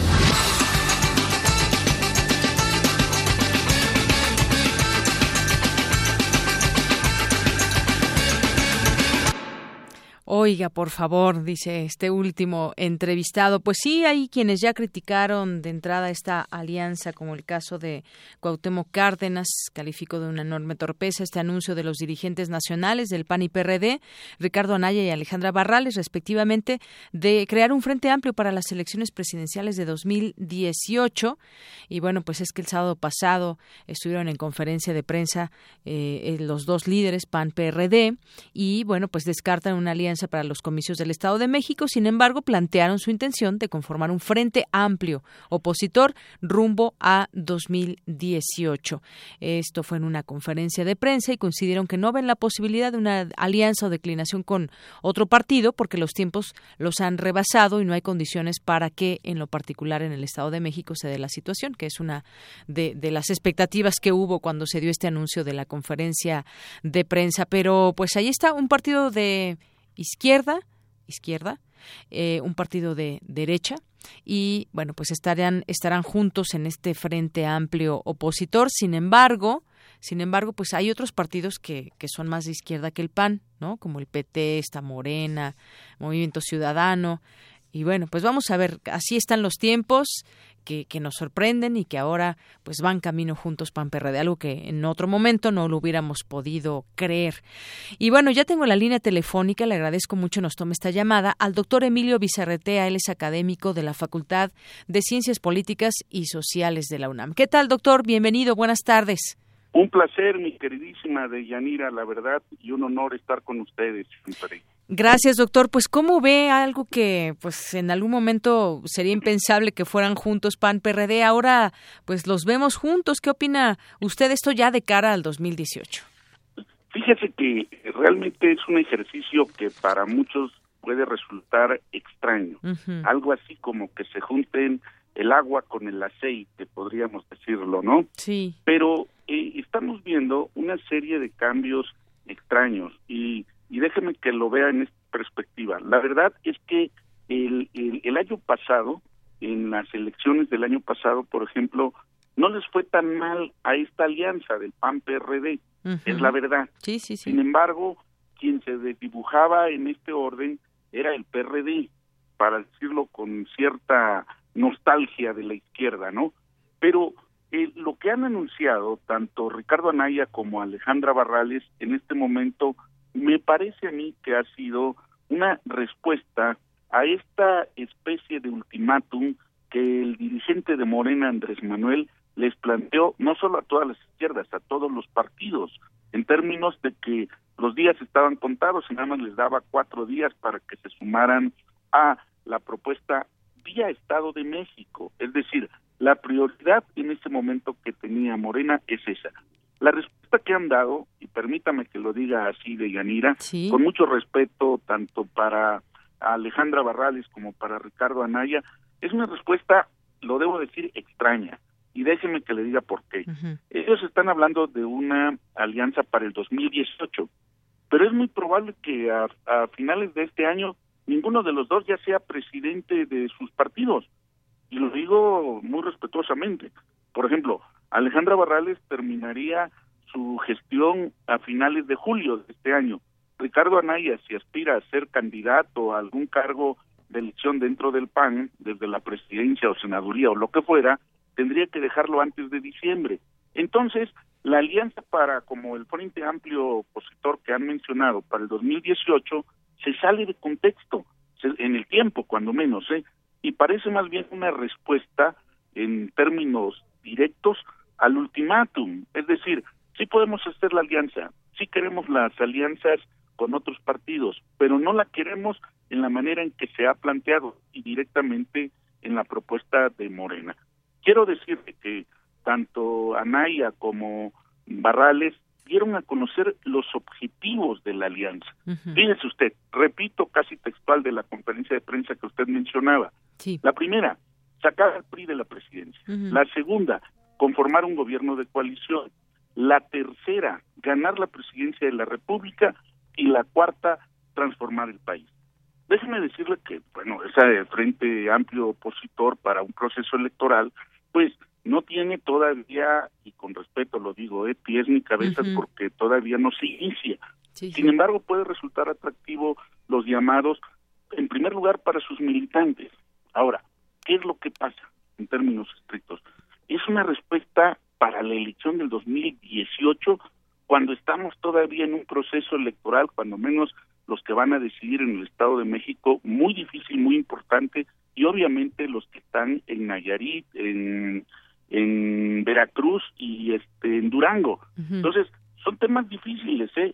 bueno, y Coahuila, desde luego, ¿no? Entonces, aquí me llama mucho la atención el, el tiempo que pareciera ser que estamos fuera de tiempo. O sea, no tiene sentido en este momento. Y la única respuesta que tiene es fincar una posibilidad del 2018. Mire, si tuviéramos este escenario, o sea, Mancera ya se sale de la candidatura o ya se negocia la candidatura a la presidencia entre el PAN y PRD del jefe de gobierno, favoreciendo a Alejandra Barrales como la futura candidata del PRD y la alianza con el PAN. Si eso ocurre, es un escenario factible, pero realmente la competencia sigue siendo moneda, ¿eh? No es el PRI. En el DF el PRI no pinta para nada. Hay que decirlo tal cual como están los números. Ahora, en la sucesión presidencial, yo no sé, vamos a suponer que el candidato fuera del PAN. Yo no estoy tan convencido, y discúlpeme, que la militancia del PRD apoyara esa alianza. ¿eh? La militancia, la Sí, claro, ya salieron a hablar algunos, algunos señalan que bueno, fue una acción deliberada de la presidenta nacional del PRD. Claro. Ahora, la, la manera en que están reaccionando, por ejemplo, los militantes, pues tienen razón, o sea, pero había algo y nada más en descargo de, de lo dicho que acabo de mencionar hace un momento, que Alejandra Barrales decía, bueno, eh, esta alianza es anticipada la tendrán que decidir los órganos internos del propio PRD, ¿verdad? Entiendo ese fenómeno, pero aquí pareciera ser una respuesta, insisto, como lo mencionaba al principio de Yanira, la verdad, una respuesta eh, a, ese ultimátum, ¿no? Que yo creo que, y perdón que lo diga así, el ultimátum se ha provocado este frente opositor, no tiene sentido del lado de Morena. La manera en que lo están incautando a nadie que lo mande usted a una esquina del ring, que lo acorrale, que lo quiera subajar o pretender dominar abiertamente y en público con todo respeto, o sea, va a aceptar una alianza de ese tipo. Creo que fue un error ¿eh? El planteamiento. ¿eh? Un error el planteamiento. Y sí, justamente muchas voces también dentro del propio PAN y el PRD dicen no estamos de acuerdo, no se nos consultó y este se supone que son órganos políticos, democráticos, porque se desviven muchas veces sus líderes en decir que, que, que muchas veces se dan situaciones álgidas como las que vimos hace unos meses en el PAN, porque son muy democráticos y demás, pero parecería que esta vez se dio entre esas cúpulas solamente de poder y otras voces también señalan eso, justamente que, que no no es tanto por frenar al PRI, sino para también hacer una, una especie de alianza en contra de Morena, que en muchos momentos se parecería como, como la espuma que va subiendo, sobre todo aquí en la capital. Claro. Ahora, el escenario es, y hay que decirlo así, todas las elecciones son relevantes e importantes, porque finalmente eh, se configura la representación política, ya sea municipal, estatal o nacional. Pero aquí está llamando mucho la atención todo este juego de las diligencias y algo que está llamando la atención de veras eh, eh, sumamente son elecciones locales y los locales pareciera ser que no pintan. Por ejemplo, los dirigentes del Estado de México pues no son los que están hablando de este tema, son los dirigentes nacionales de sus partidos. ¿Y esto qué nos significa? Que de alguna manera el pulso es que están avisorando los escenarios que vienen aguas con esto, de Yanira, en términos del análisis que se avisora. Vamos a suponer los escenarios. Vamos a poner, digamos, uno que se había predibujado hace un mes. Gana Morena, pierde PAN, pierde PRD, pierde PRI. Se lo mandaban así. Está bien. Ese sería una un crecimiento de Morena muy loable y muy acertado. Pero suponga el escenario.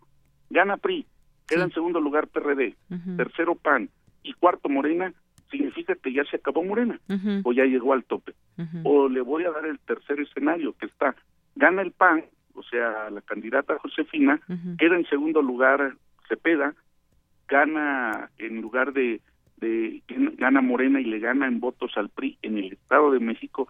Entonces, el, el contexto presucesorio al 2018 se pone atractivo. Pero va el cuarto escenario, que no hay que descartarlo todavía gana el PRD, queda en segundo lugar, vamos a poner PRI, tercero PAN y cuarto Morena. ¿Qué significa? Que entonces la alianza que estaba demandando Andrés Manuel era necesaria porque había hecho un buen cálculo, pero que se equivocó en la forma en que lo planteó. Esto visualizando el escenario del 2018. Estos cuatro escenarios que pueden ocurrir en esta elección y que están en el contexto de este frente planteado tanto por Anaya como por Barrales, nos da una elección muy importante en términos del análisis. ¿eh?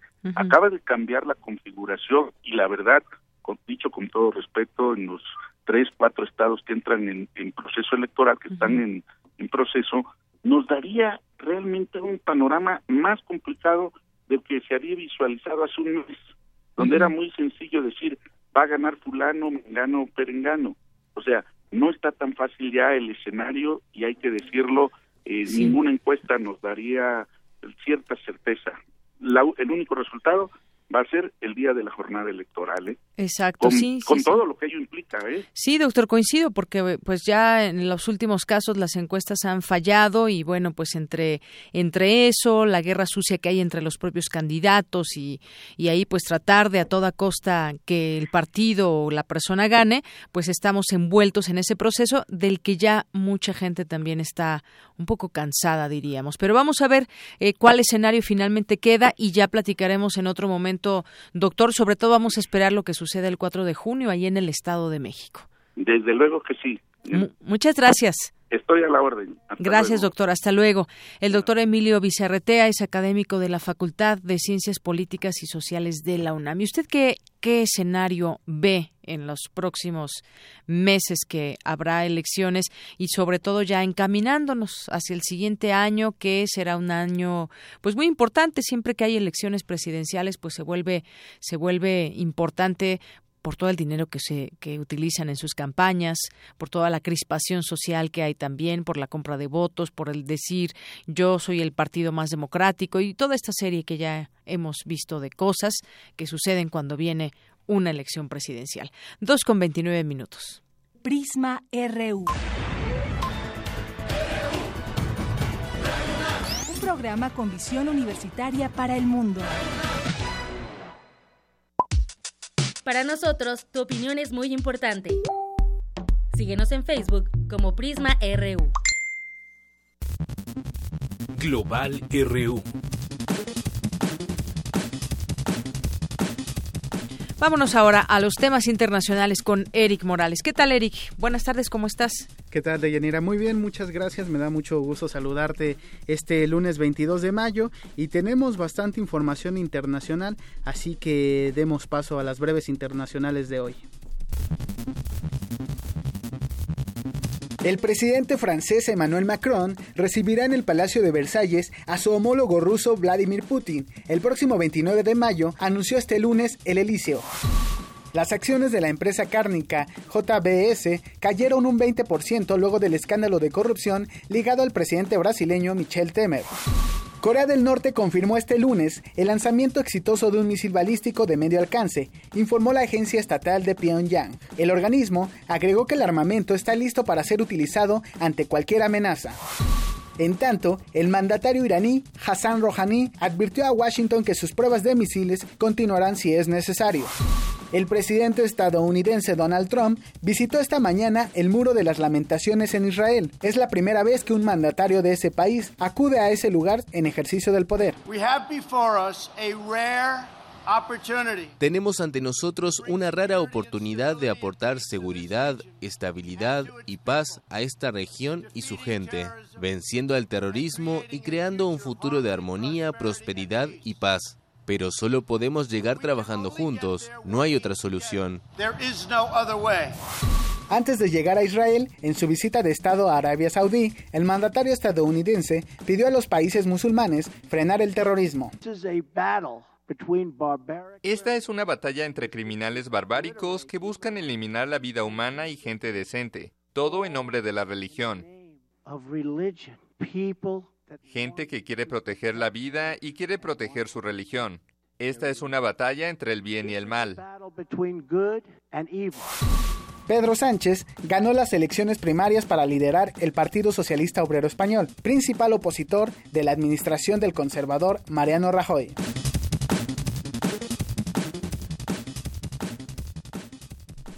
En más información, periodistas chilenos encabezaron una movilización en el centro de Santiago, donde se dirigieron perdón, a la Cancillería de su país para entregarle un documento al ministro de Relaciones Exteriores, Heraldo Muñoz. En él le pidieron que al gobierno de su país que inste a su homólogo mexicano, encabezado por Enrique Peña Nieto, para que tome medidas urgentes y de esa manera se proteja la integridad de los comunicadores mexicanos. Esto, desde luego, tras el reciente asesinato del periodista mexicano Javier Valdés. Escuchemos a Javiera Olivares, presidenta del Colegio de Periodistas de Chile.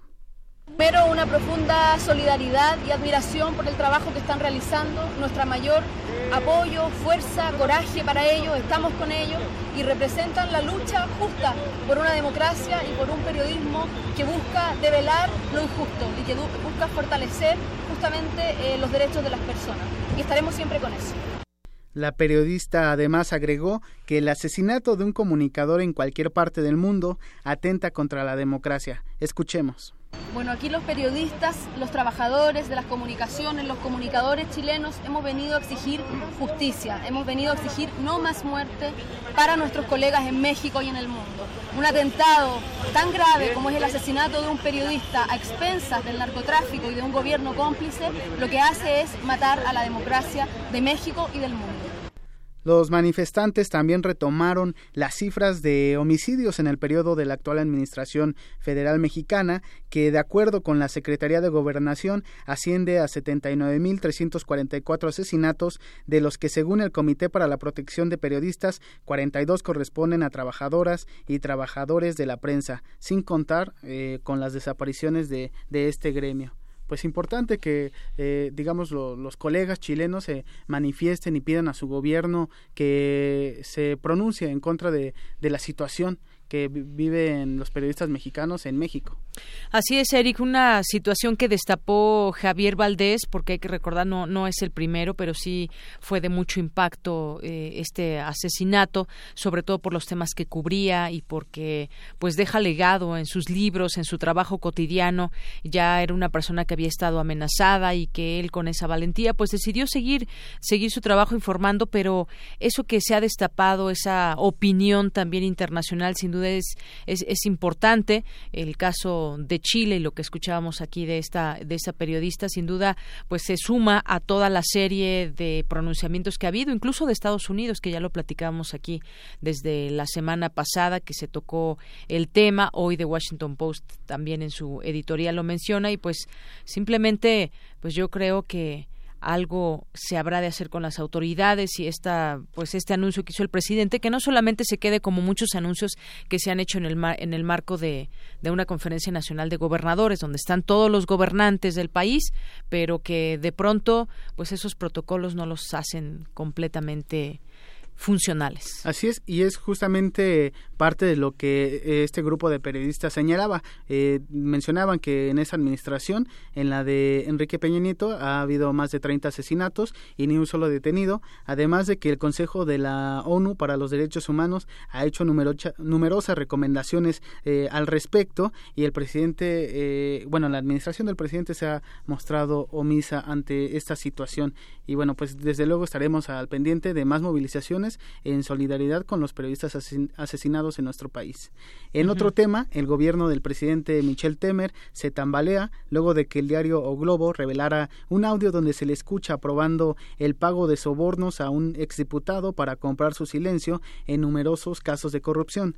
Luego de conocerse estos audios, los ministros de Ciudades, Bruno Araujo, y de Cultura, Roberto Freire, renunciaron a sus cargos, lo que se espera y lo que se espera que sea el inicio de numerosas dimisiones. Ahora la Orden de Abogados de, de, Brasil, que es una influyente organización que engloba a numerosos letrados de ese país, anunció que la próxima semana presentará en el Congreso Nacional una petición de eh, impeachment al ver claros indicios de delitos en la las actuaciones del presidente, además de que en todo el país, todos los días, hay grandes movilizaciones que exigen la renuncia inmediata de este político de la derecha. Ante esto, el mandatario conservador reiteró que no claudicará y no abandonará la presidencia. Inclusive pidió al Tribunal Supremo que cancele las investigaciones en su contra. Escuchemos las palabras de Michel Temer.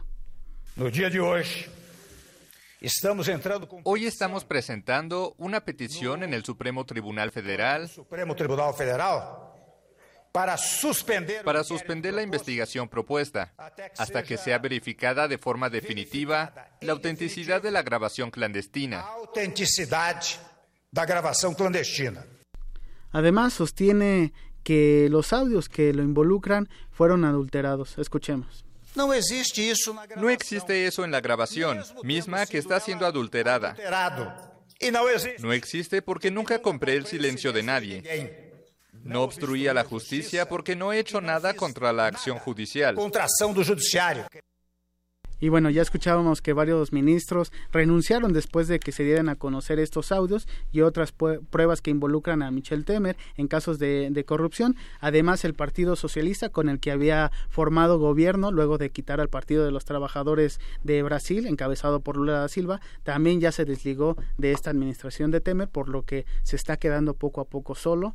Y bueno, se espera que en unos días inicie precisamente este juicio político en su contra.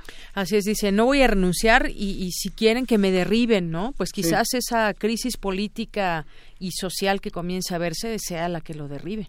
Así es, y es una situación pues eh, interesante lo de Brasil porque tanto políticos de la izquierda como los de la derecha se han visto envueltos en casos de corrupción. Así es que pues la corrupción no solamente está en México, sino prácticamente es un mal que tiene dominada la región latinoamericana. Nada más que en otros lugares se tratan de manera diferente, ya lo hemos visto en el caso de Brasil.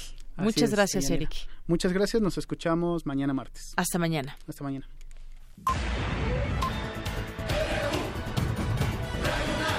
Prisma RU. Con Deyanira Morán. Queremos conocer tu opinión. Síguenos en Twitter como arroba PrismaRU.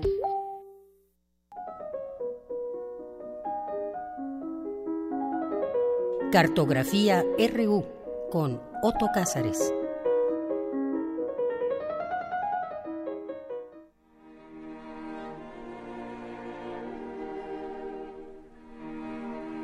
Bien, hoy es lunes, como les habíamos adelantado, es lunes de Cartografía RU con Otto Cázares. Querido Otto, ¿cómo estás? Estoy muy bien, Deyanira, muchas gracias. Me da gusto saludarte como cada lunes.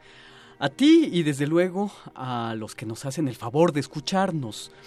Sentimientos un tanto encontrados me causará la cartografía de este día, porque en medio de la bataola de acontecimientos deplorables, el asesinato continuado y el amordazamiento a los periodistas, y en suma la vocación de nuestro país de convertirse en una necrópolis con canto fúnebre por himno nacional, se mezclan en una solución alcalina agridulce, porque hoy con este mapa radiofónico cumplimos 40 cartografías. Cumplimos casi, y esto va a ocurrir la próxima semana, casi un año de andar pensando, casi un año de andar concibiendo realidades así, en plural, en esta sección cartografías, casi un año con este equipo entrañable de producción y este proyecto Prisma RU.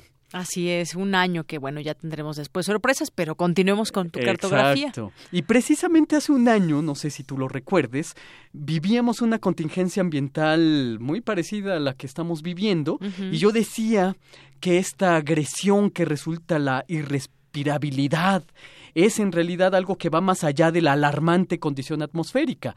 Contingencia espiritual era más bien la dimensión de lo que yo creía ver entonces y lo que creo ver ahora también. Recuerdo que hace un año mientras escribía las notas de mi primer comentario en estos espacios, yo estaba leyendo a Sir Bernard Shaw. Y lo recuerdo porque generalmente yo llevo una bitácora con anotaciones de los libros que voy leyendo con el afán de no olvidar, con el afán de apuntar frases o de pensamientos que luego puedan parecerme interesantes y que puede darles alguna utilidad. Eh, pues yo por esos días apunté unas líneas de la escritura de Bernard Shaw que quise hacer algo así como el programa a seguir en estos trabajos radiofónicos. Las líneas de Bernard Shaw dicen lo siguiente. Ustedes ven las cosas y se preguntan por qué. Pero yo sueño con cosas que nunca han existido y me pregunto por qué no. Es curioso que a un año de haber comenzado estas andanzas vuelva a estas líneas de Bernard Shaw y de nuevo las encuentre como entonces inspiradoras. Yo sueño con cosas que nunca han existido y me pregunto ¿por qué no? ¿Por qué no? Es la pregunta más auspiciosa. ¿Por qué no pensarla? ¿Por qué no formulárnosla en todo momento? Acaba de morir el viejo sabio, hechicero generoso que solo por ponernos de acuerdo llamamos artista, Felipe Ehrenberg. Su voz profunda no hace mucho tiempo que había sonado por Radio UNAM. Es que Montserrat Muñoz y em-, Emiliano Escoto le hicieron una entrevista de ocasión hace un par de meses cuando se lo encontraron en el Centro Cultural Universitario y Felipe Ehrenberg estaba viendo decenas de películas en el FICUNAM, el Festival de Cine Independiente.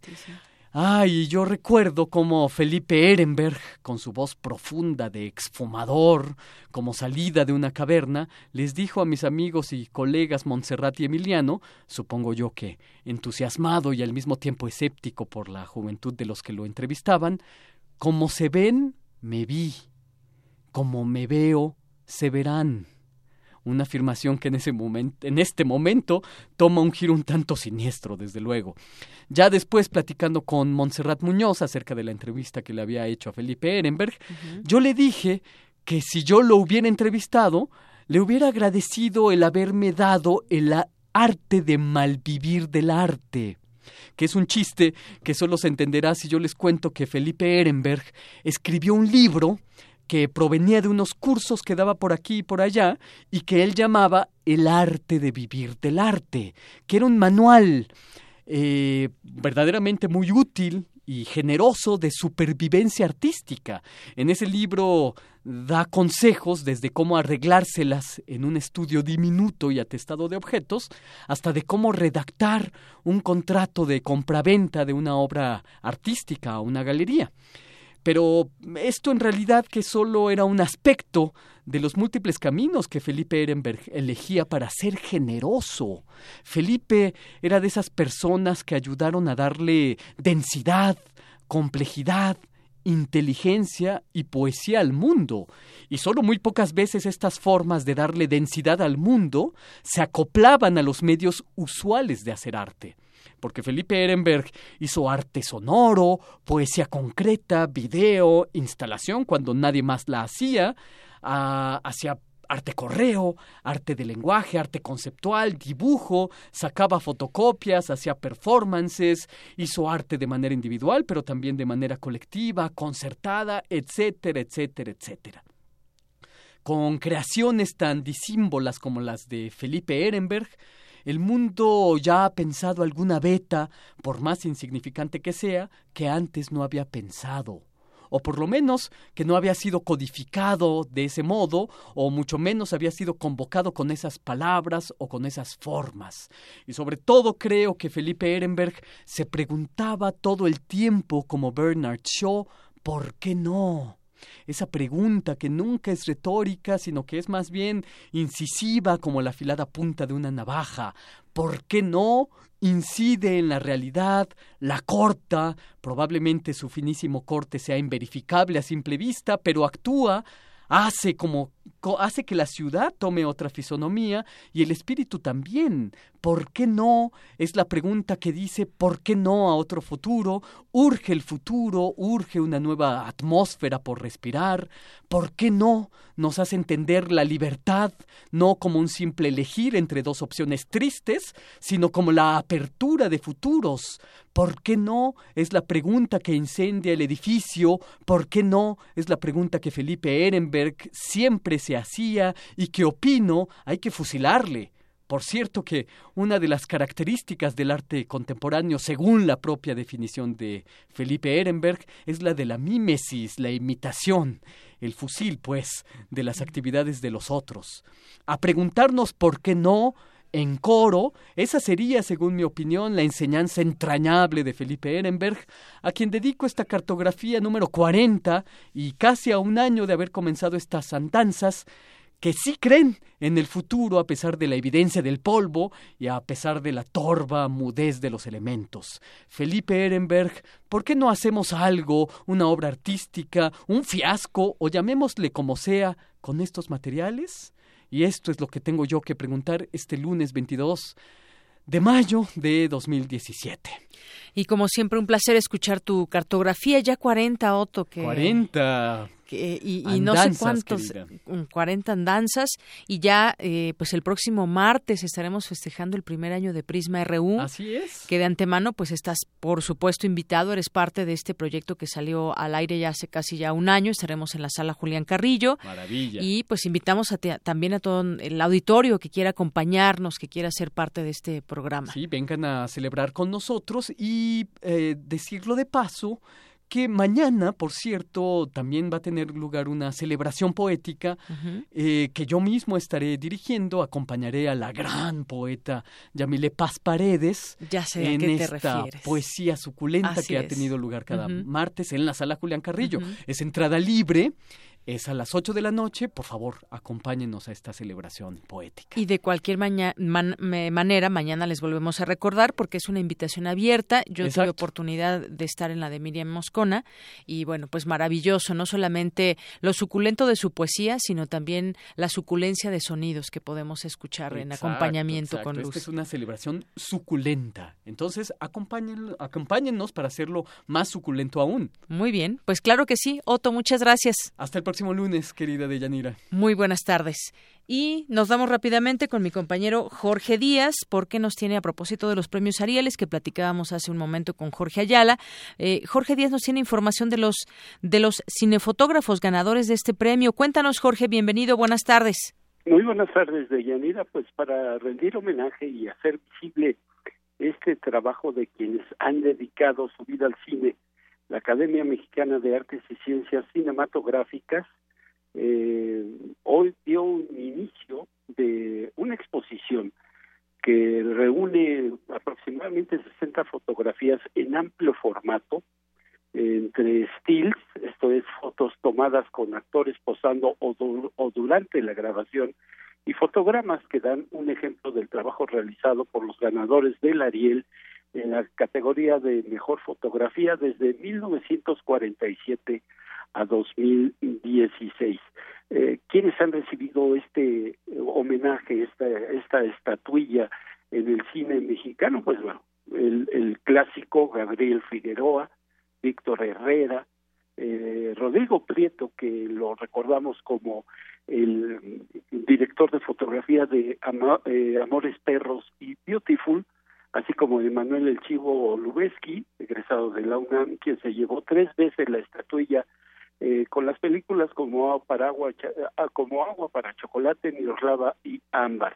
Pero dejemos que sea Juan José Sarabia el coordinador de esta exposición que a partir de hoy se ofrece al público en general aquí sobre Avenida Paseo de la Reforma, en lo que se conoce como las rejas de Chapultepec, muy cerca de la eh, Plaza Gandhi. Vamos a escuchar lo que dice eh, Juan José Sarabia respecto al trabajo que hicieron curadores y pues eh, especialistas en el tema. Vamos a escuchar.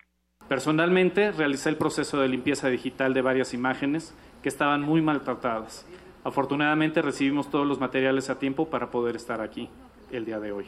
Este proyecto me hizo pensar en la importancia de resguardar organizadamente nuestro cine. Perder nuestras películas sean de entretenimiento, divertidas, aburridas, históricas o dolorosas, es perder gran parte de nuestra historia. Parece mentira que las imágenes de esta exposición que tienen la mejor calidad son las más antiguas. Y, y no por la tecnología con la que se hizo la película, sino por el rigor de, de catalogación y la invaluable colaboración de los fotógrafos que además de hacer el detrás de cámaras, hacían la imagen fija de los que los cinefotógrafos diseñaron para la película. Descuidar la creación y resguardo de nuestro cine nos hace perder parte de nuestra identidad como sociedad. Es responsabilidad de todos la búsqueda de nuestra identidad. Bien, de Yanira, y pues eh, para recordar el trabajo de Gabriel Figueroa, quien lo obtuvo en nueve ocasiones, eh, cintas como Enamorada, La Perla, Río Escondido, Pueblerina, Los Olvidados, El Rebozo de Soledad, El Niño y la Niebla, entre muchas otras, nueve ocasiones Gabriel Figueroa fue de los iniciadores o de los primeros galardonados con este premio Ariel, que hoy queda eh, plasmado en esta exposición aquí en la Avenida eh, Paseo de la Reforma, que por cierto invitamos a toda la comunidad universitaria para que acuda a admirarla y a gozarla, porque de verdad encontrarás cada imagen de películas que ya las has visto, sabes de qué se tratan, pero al ver la imagen, bueno, te recuerdan a mí me recordó mucho, por ejemplo, esta película de Calzón sin inspector con Alfonso Arau, donde está con Arturo Alegro y que pues eh, provocó, fue una especie de comedia, de, cine, de risa, de entretenimiento, pero a su vez también un mensaje de tipo político que arrojó al final de esta cita. Eh, invitamos así nuevamente a nuestros amigos de la comunidad universitaria que asistan a esta exposición que está a partir desde hoy 22 de mayo hasta el 10 de julio en la Galería Gandhi de las Rejas de Chapultepec. Parte de lo que sucedió hoy en esta inauguración de Yanira. Muy bien, pues muchas gracias por traernos toda esta, esta información y recordarnos aquellas también esas, esas películas. Gracias, Jorge. Gracias a ti. Prisma RU. programa con visión universitaria para el mundo. Zarpazo RU. Y vámonos ahora a los deportes con Isaí Morales. ¿Qué tal Isaí? ¿Cómo estás? Buenas tardes. Muy buenas tardes, Deyanira. Este, pues vamos a la información deportiva. Por primera vez una delegación mexicana de la comunidad lésbico gay fue abanderada en una ceremonia oficial en la Ciudad de México. La selección deportiva representará a la capital del país en los World Out Games 2017 a celebrarse del 26 de mayo al 4 de junio en Miami, Estados Unidos. Y para hablar sobre este tema tenemos en la línea telefónica a Rafael Villanueva, titular de la Asociación Diversidad, Deporte y Sexo y quien encabeza la delegación mexicana. Muy buenas tardes, eh, eh, Rafael, ¿cómo estás? Bien, muy buenas tardes, muchas gracias. Pues para empezar, si nos puedes explicar qué son estos juegos, los World Out Games. Pues, eh, conocí, bueno, hablándote un poco acerca de los Games, son unos juegos que se inician en el 82 en Estados Unidos. Son juegos específicos de la diversidad sexual. Esto no significa que sean excluyentes, participan también este, personas heterosexuales, pero bueno, son juegos deportivos hechos para la comunidad LGBTI que de alguna manera llevan una trayectoria deportiva eh, y bueno, es el espacio más grande a nivel mundial para, para realizarlo. Eh, Rafa, estos eh, deportes, bueno, este, este, este evento es completamente diferente o es lo mismo que los Gay Games? Es eh, como un similar. La diferencia es que los South Games tienen como prioridad los derechos humanos y los Gay Games tienen como prioridad la participación deportiva. Esta eh, los South Games eh, en gran parte reconocen eh, no no al deportista sino la trayectoria y las iniciativas y el trabajo que cada una de las delegaciones hace a través del deporte. Es decir todo lo que se pueda hacer en cuestiones de derechos humanos no discriminación aparte también de prepararnos como deportistas este y que de alguna manera utilizan el deporte eh, como una estrategia para poder realizarlo. Los Gay Games son deportistas de alto rendimiento, este, no son juegos como tan amateur, son un evento mucho más grande en número de personas que participan.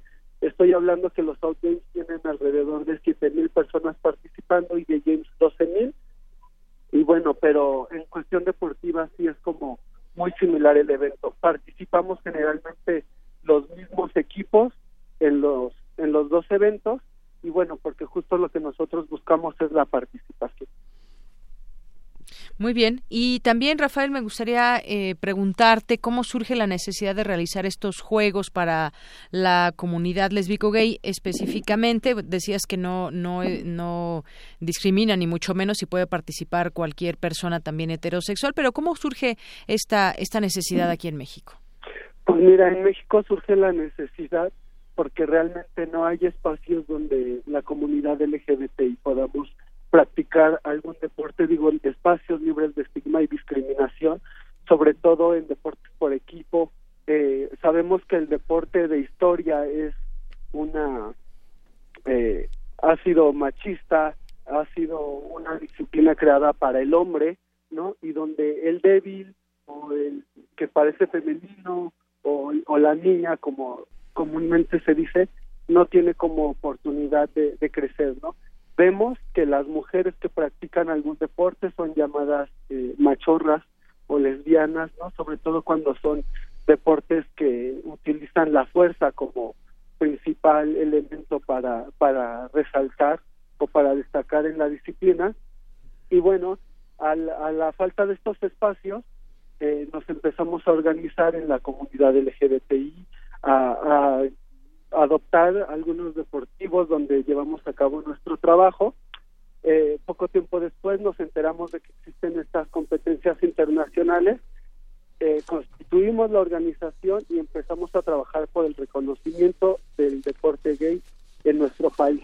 Hasta ahorita no hemos logrado ese reconocimiento, a unos reglamentos de los institutos del deporte, eh, las, las asociaciones y federaciones deportivas no nos siguen brindando el apoyo ni, el espacio como para poder eh, desarrollarnos como deportistas pero también creemos que es parte del trabajo eh, que día a día estamos realizando y que en algún momento lo vamos a lograr. Eh, Rafa, quisiera preguntarte, dentro de los eh, Juegos Olímpicos de verano, de invierno, eh, bueno, eh, estos deportistas también eh, pueden entrar a estos, bueno, participan en estos Juegos Olímpicos o nada más se abstienen a sus a sus eventos debido no sea la discriminación que puedan llegar a sufrir y como tú lo acabas de mencionar de que no no tienen todavía apoyo de la de las federaciones deportistas, eh, ¿esto a qué se debe? ¿Hay discriminación por parte de las federaciones? Sí, por supuesto que hay discriminación. Digo, no tendríamos por qué este, estar viajando, participando, buscando espacios alternativos si realmente las federaciones tuvieran como esta apertura hacia el deporte de diversidad sexual y es lo que nos ha llevado justo a buscar los espacios específicos de la comunidad donde nosotros podemos eh, desarrollarnos como deportistas. Un poco eh, hablándote sobre estos juegos de invierno y demás, lo que te puedo decir es que nosotros tenemos deportistas de alto rendimiento, alguna persona, bueno, una persona que participó con nosotros en el equipo de fútbol eh, gay de México, ahora está eh, probándose como jugador profesional en Brasil, eh, tenemos voleibolistas jugando para algunas universidades de Estados Unidos. Y lo triste es que tenemos que hacerlo fuera de nuestro país con otras delegaciones representando a otros equipos, universidades, porque justo falta mucho el apoyo en México. Eh, te repito, nosotros buscamos el reconocimiento del deporte de diversidad sexual. Es por eso que este abanderamiento, justo del cual hablabas hace rato, significaba mucho para nosotros, porque si bien es cierto que no es muestra del apoyo eh, que, que necesitamos, sí es muestra de que se empieza a trabajar eh, para nosotros, para la comunidad del deporte de diversidad y que en algún futuro, pues ojalá pueda este, impactar en el reconocimiento de nosotros como deportistas. Eh, pues Rafael, muchísimas gracias por eh, tomarnos la llamada y por tu tiempo y a continuar difundiendo todas estas actividades, claro que sí. Muchísimas gracias a ustedes por esta entrevista. Siempre es como un placer utilizar cualquier espacio o foro de comunicación para dar a conocer nuestro trabajo porque gran parte de nuestros objetivos eh, eh, contempla las la cuestiones de discusión y comunicación. Muchísimas gracias. No, gracias a ti, Rafael, que estés muy bien. Hasta luego. Hasta luego. De Yanira, la información deportiva. Gracias, Isaí. Buenas tardes. Hasta mañana. Nos vamos ahora con la información de última hora con mi compañera Vicky Sánchez. Adelante, Vicky, buenas tardes. Hola, ¿qué tal? Muy buenas tardes. En el continente americano, México es el país con mayor radiación solar. Sin embargo, solo aprovecha el 5%, señaló el académico titular del Centro de Ciencias de la Atmósfera de la UNAM, Miguel Ángel Meneses. El gobierno federal elabora junto con autoridades locales un atlas de riesgo para el ejercicio del periodismo, para identificar o actualizar las zonas o regiones más peligrosas, así como los tipos de riesgos potenciales, a fin de definir planes de trabajo específicos. Y el gobierno de Estados Unidos extenderá por seis meses el visado de unos 58 mil haitianos que disfrutan de protección especial desde desde el devastador terremoto ocurrido en 2010, informaron este lunes funcionarios migratorios estadounidenses. Esta es la información hasta el momento. Muy buenas tardes. Gracias, Vicky. Con eso llegamos al final de esta emisión. Soy de Yanira Morán. Gracias a todo el equipo y gracias a usted, auditorio que nos escucha. Buenas tardes. Hasta mañana.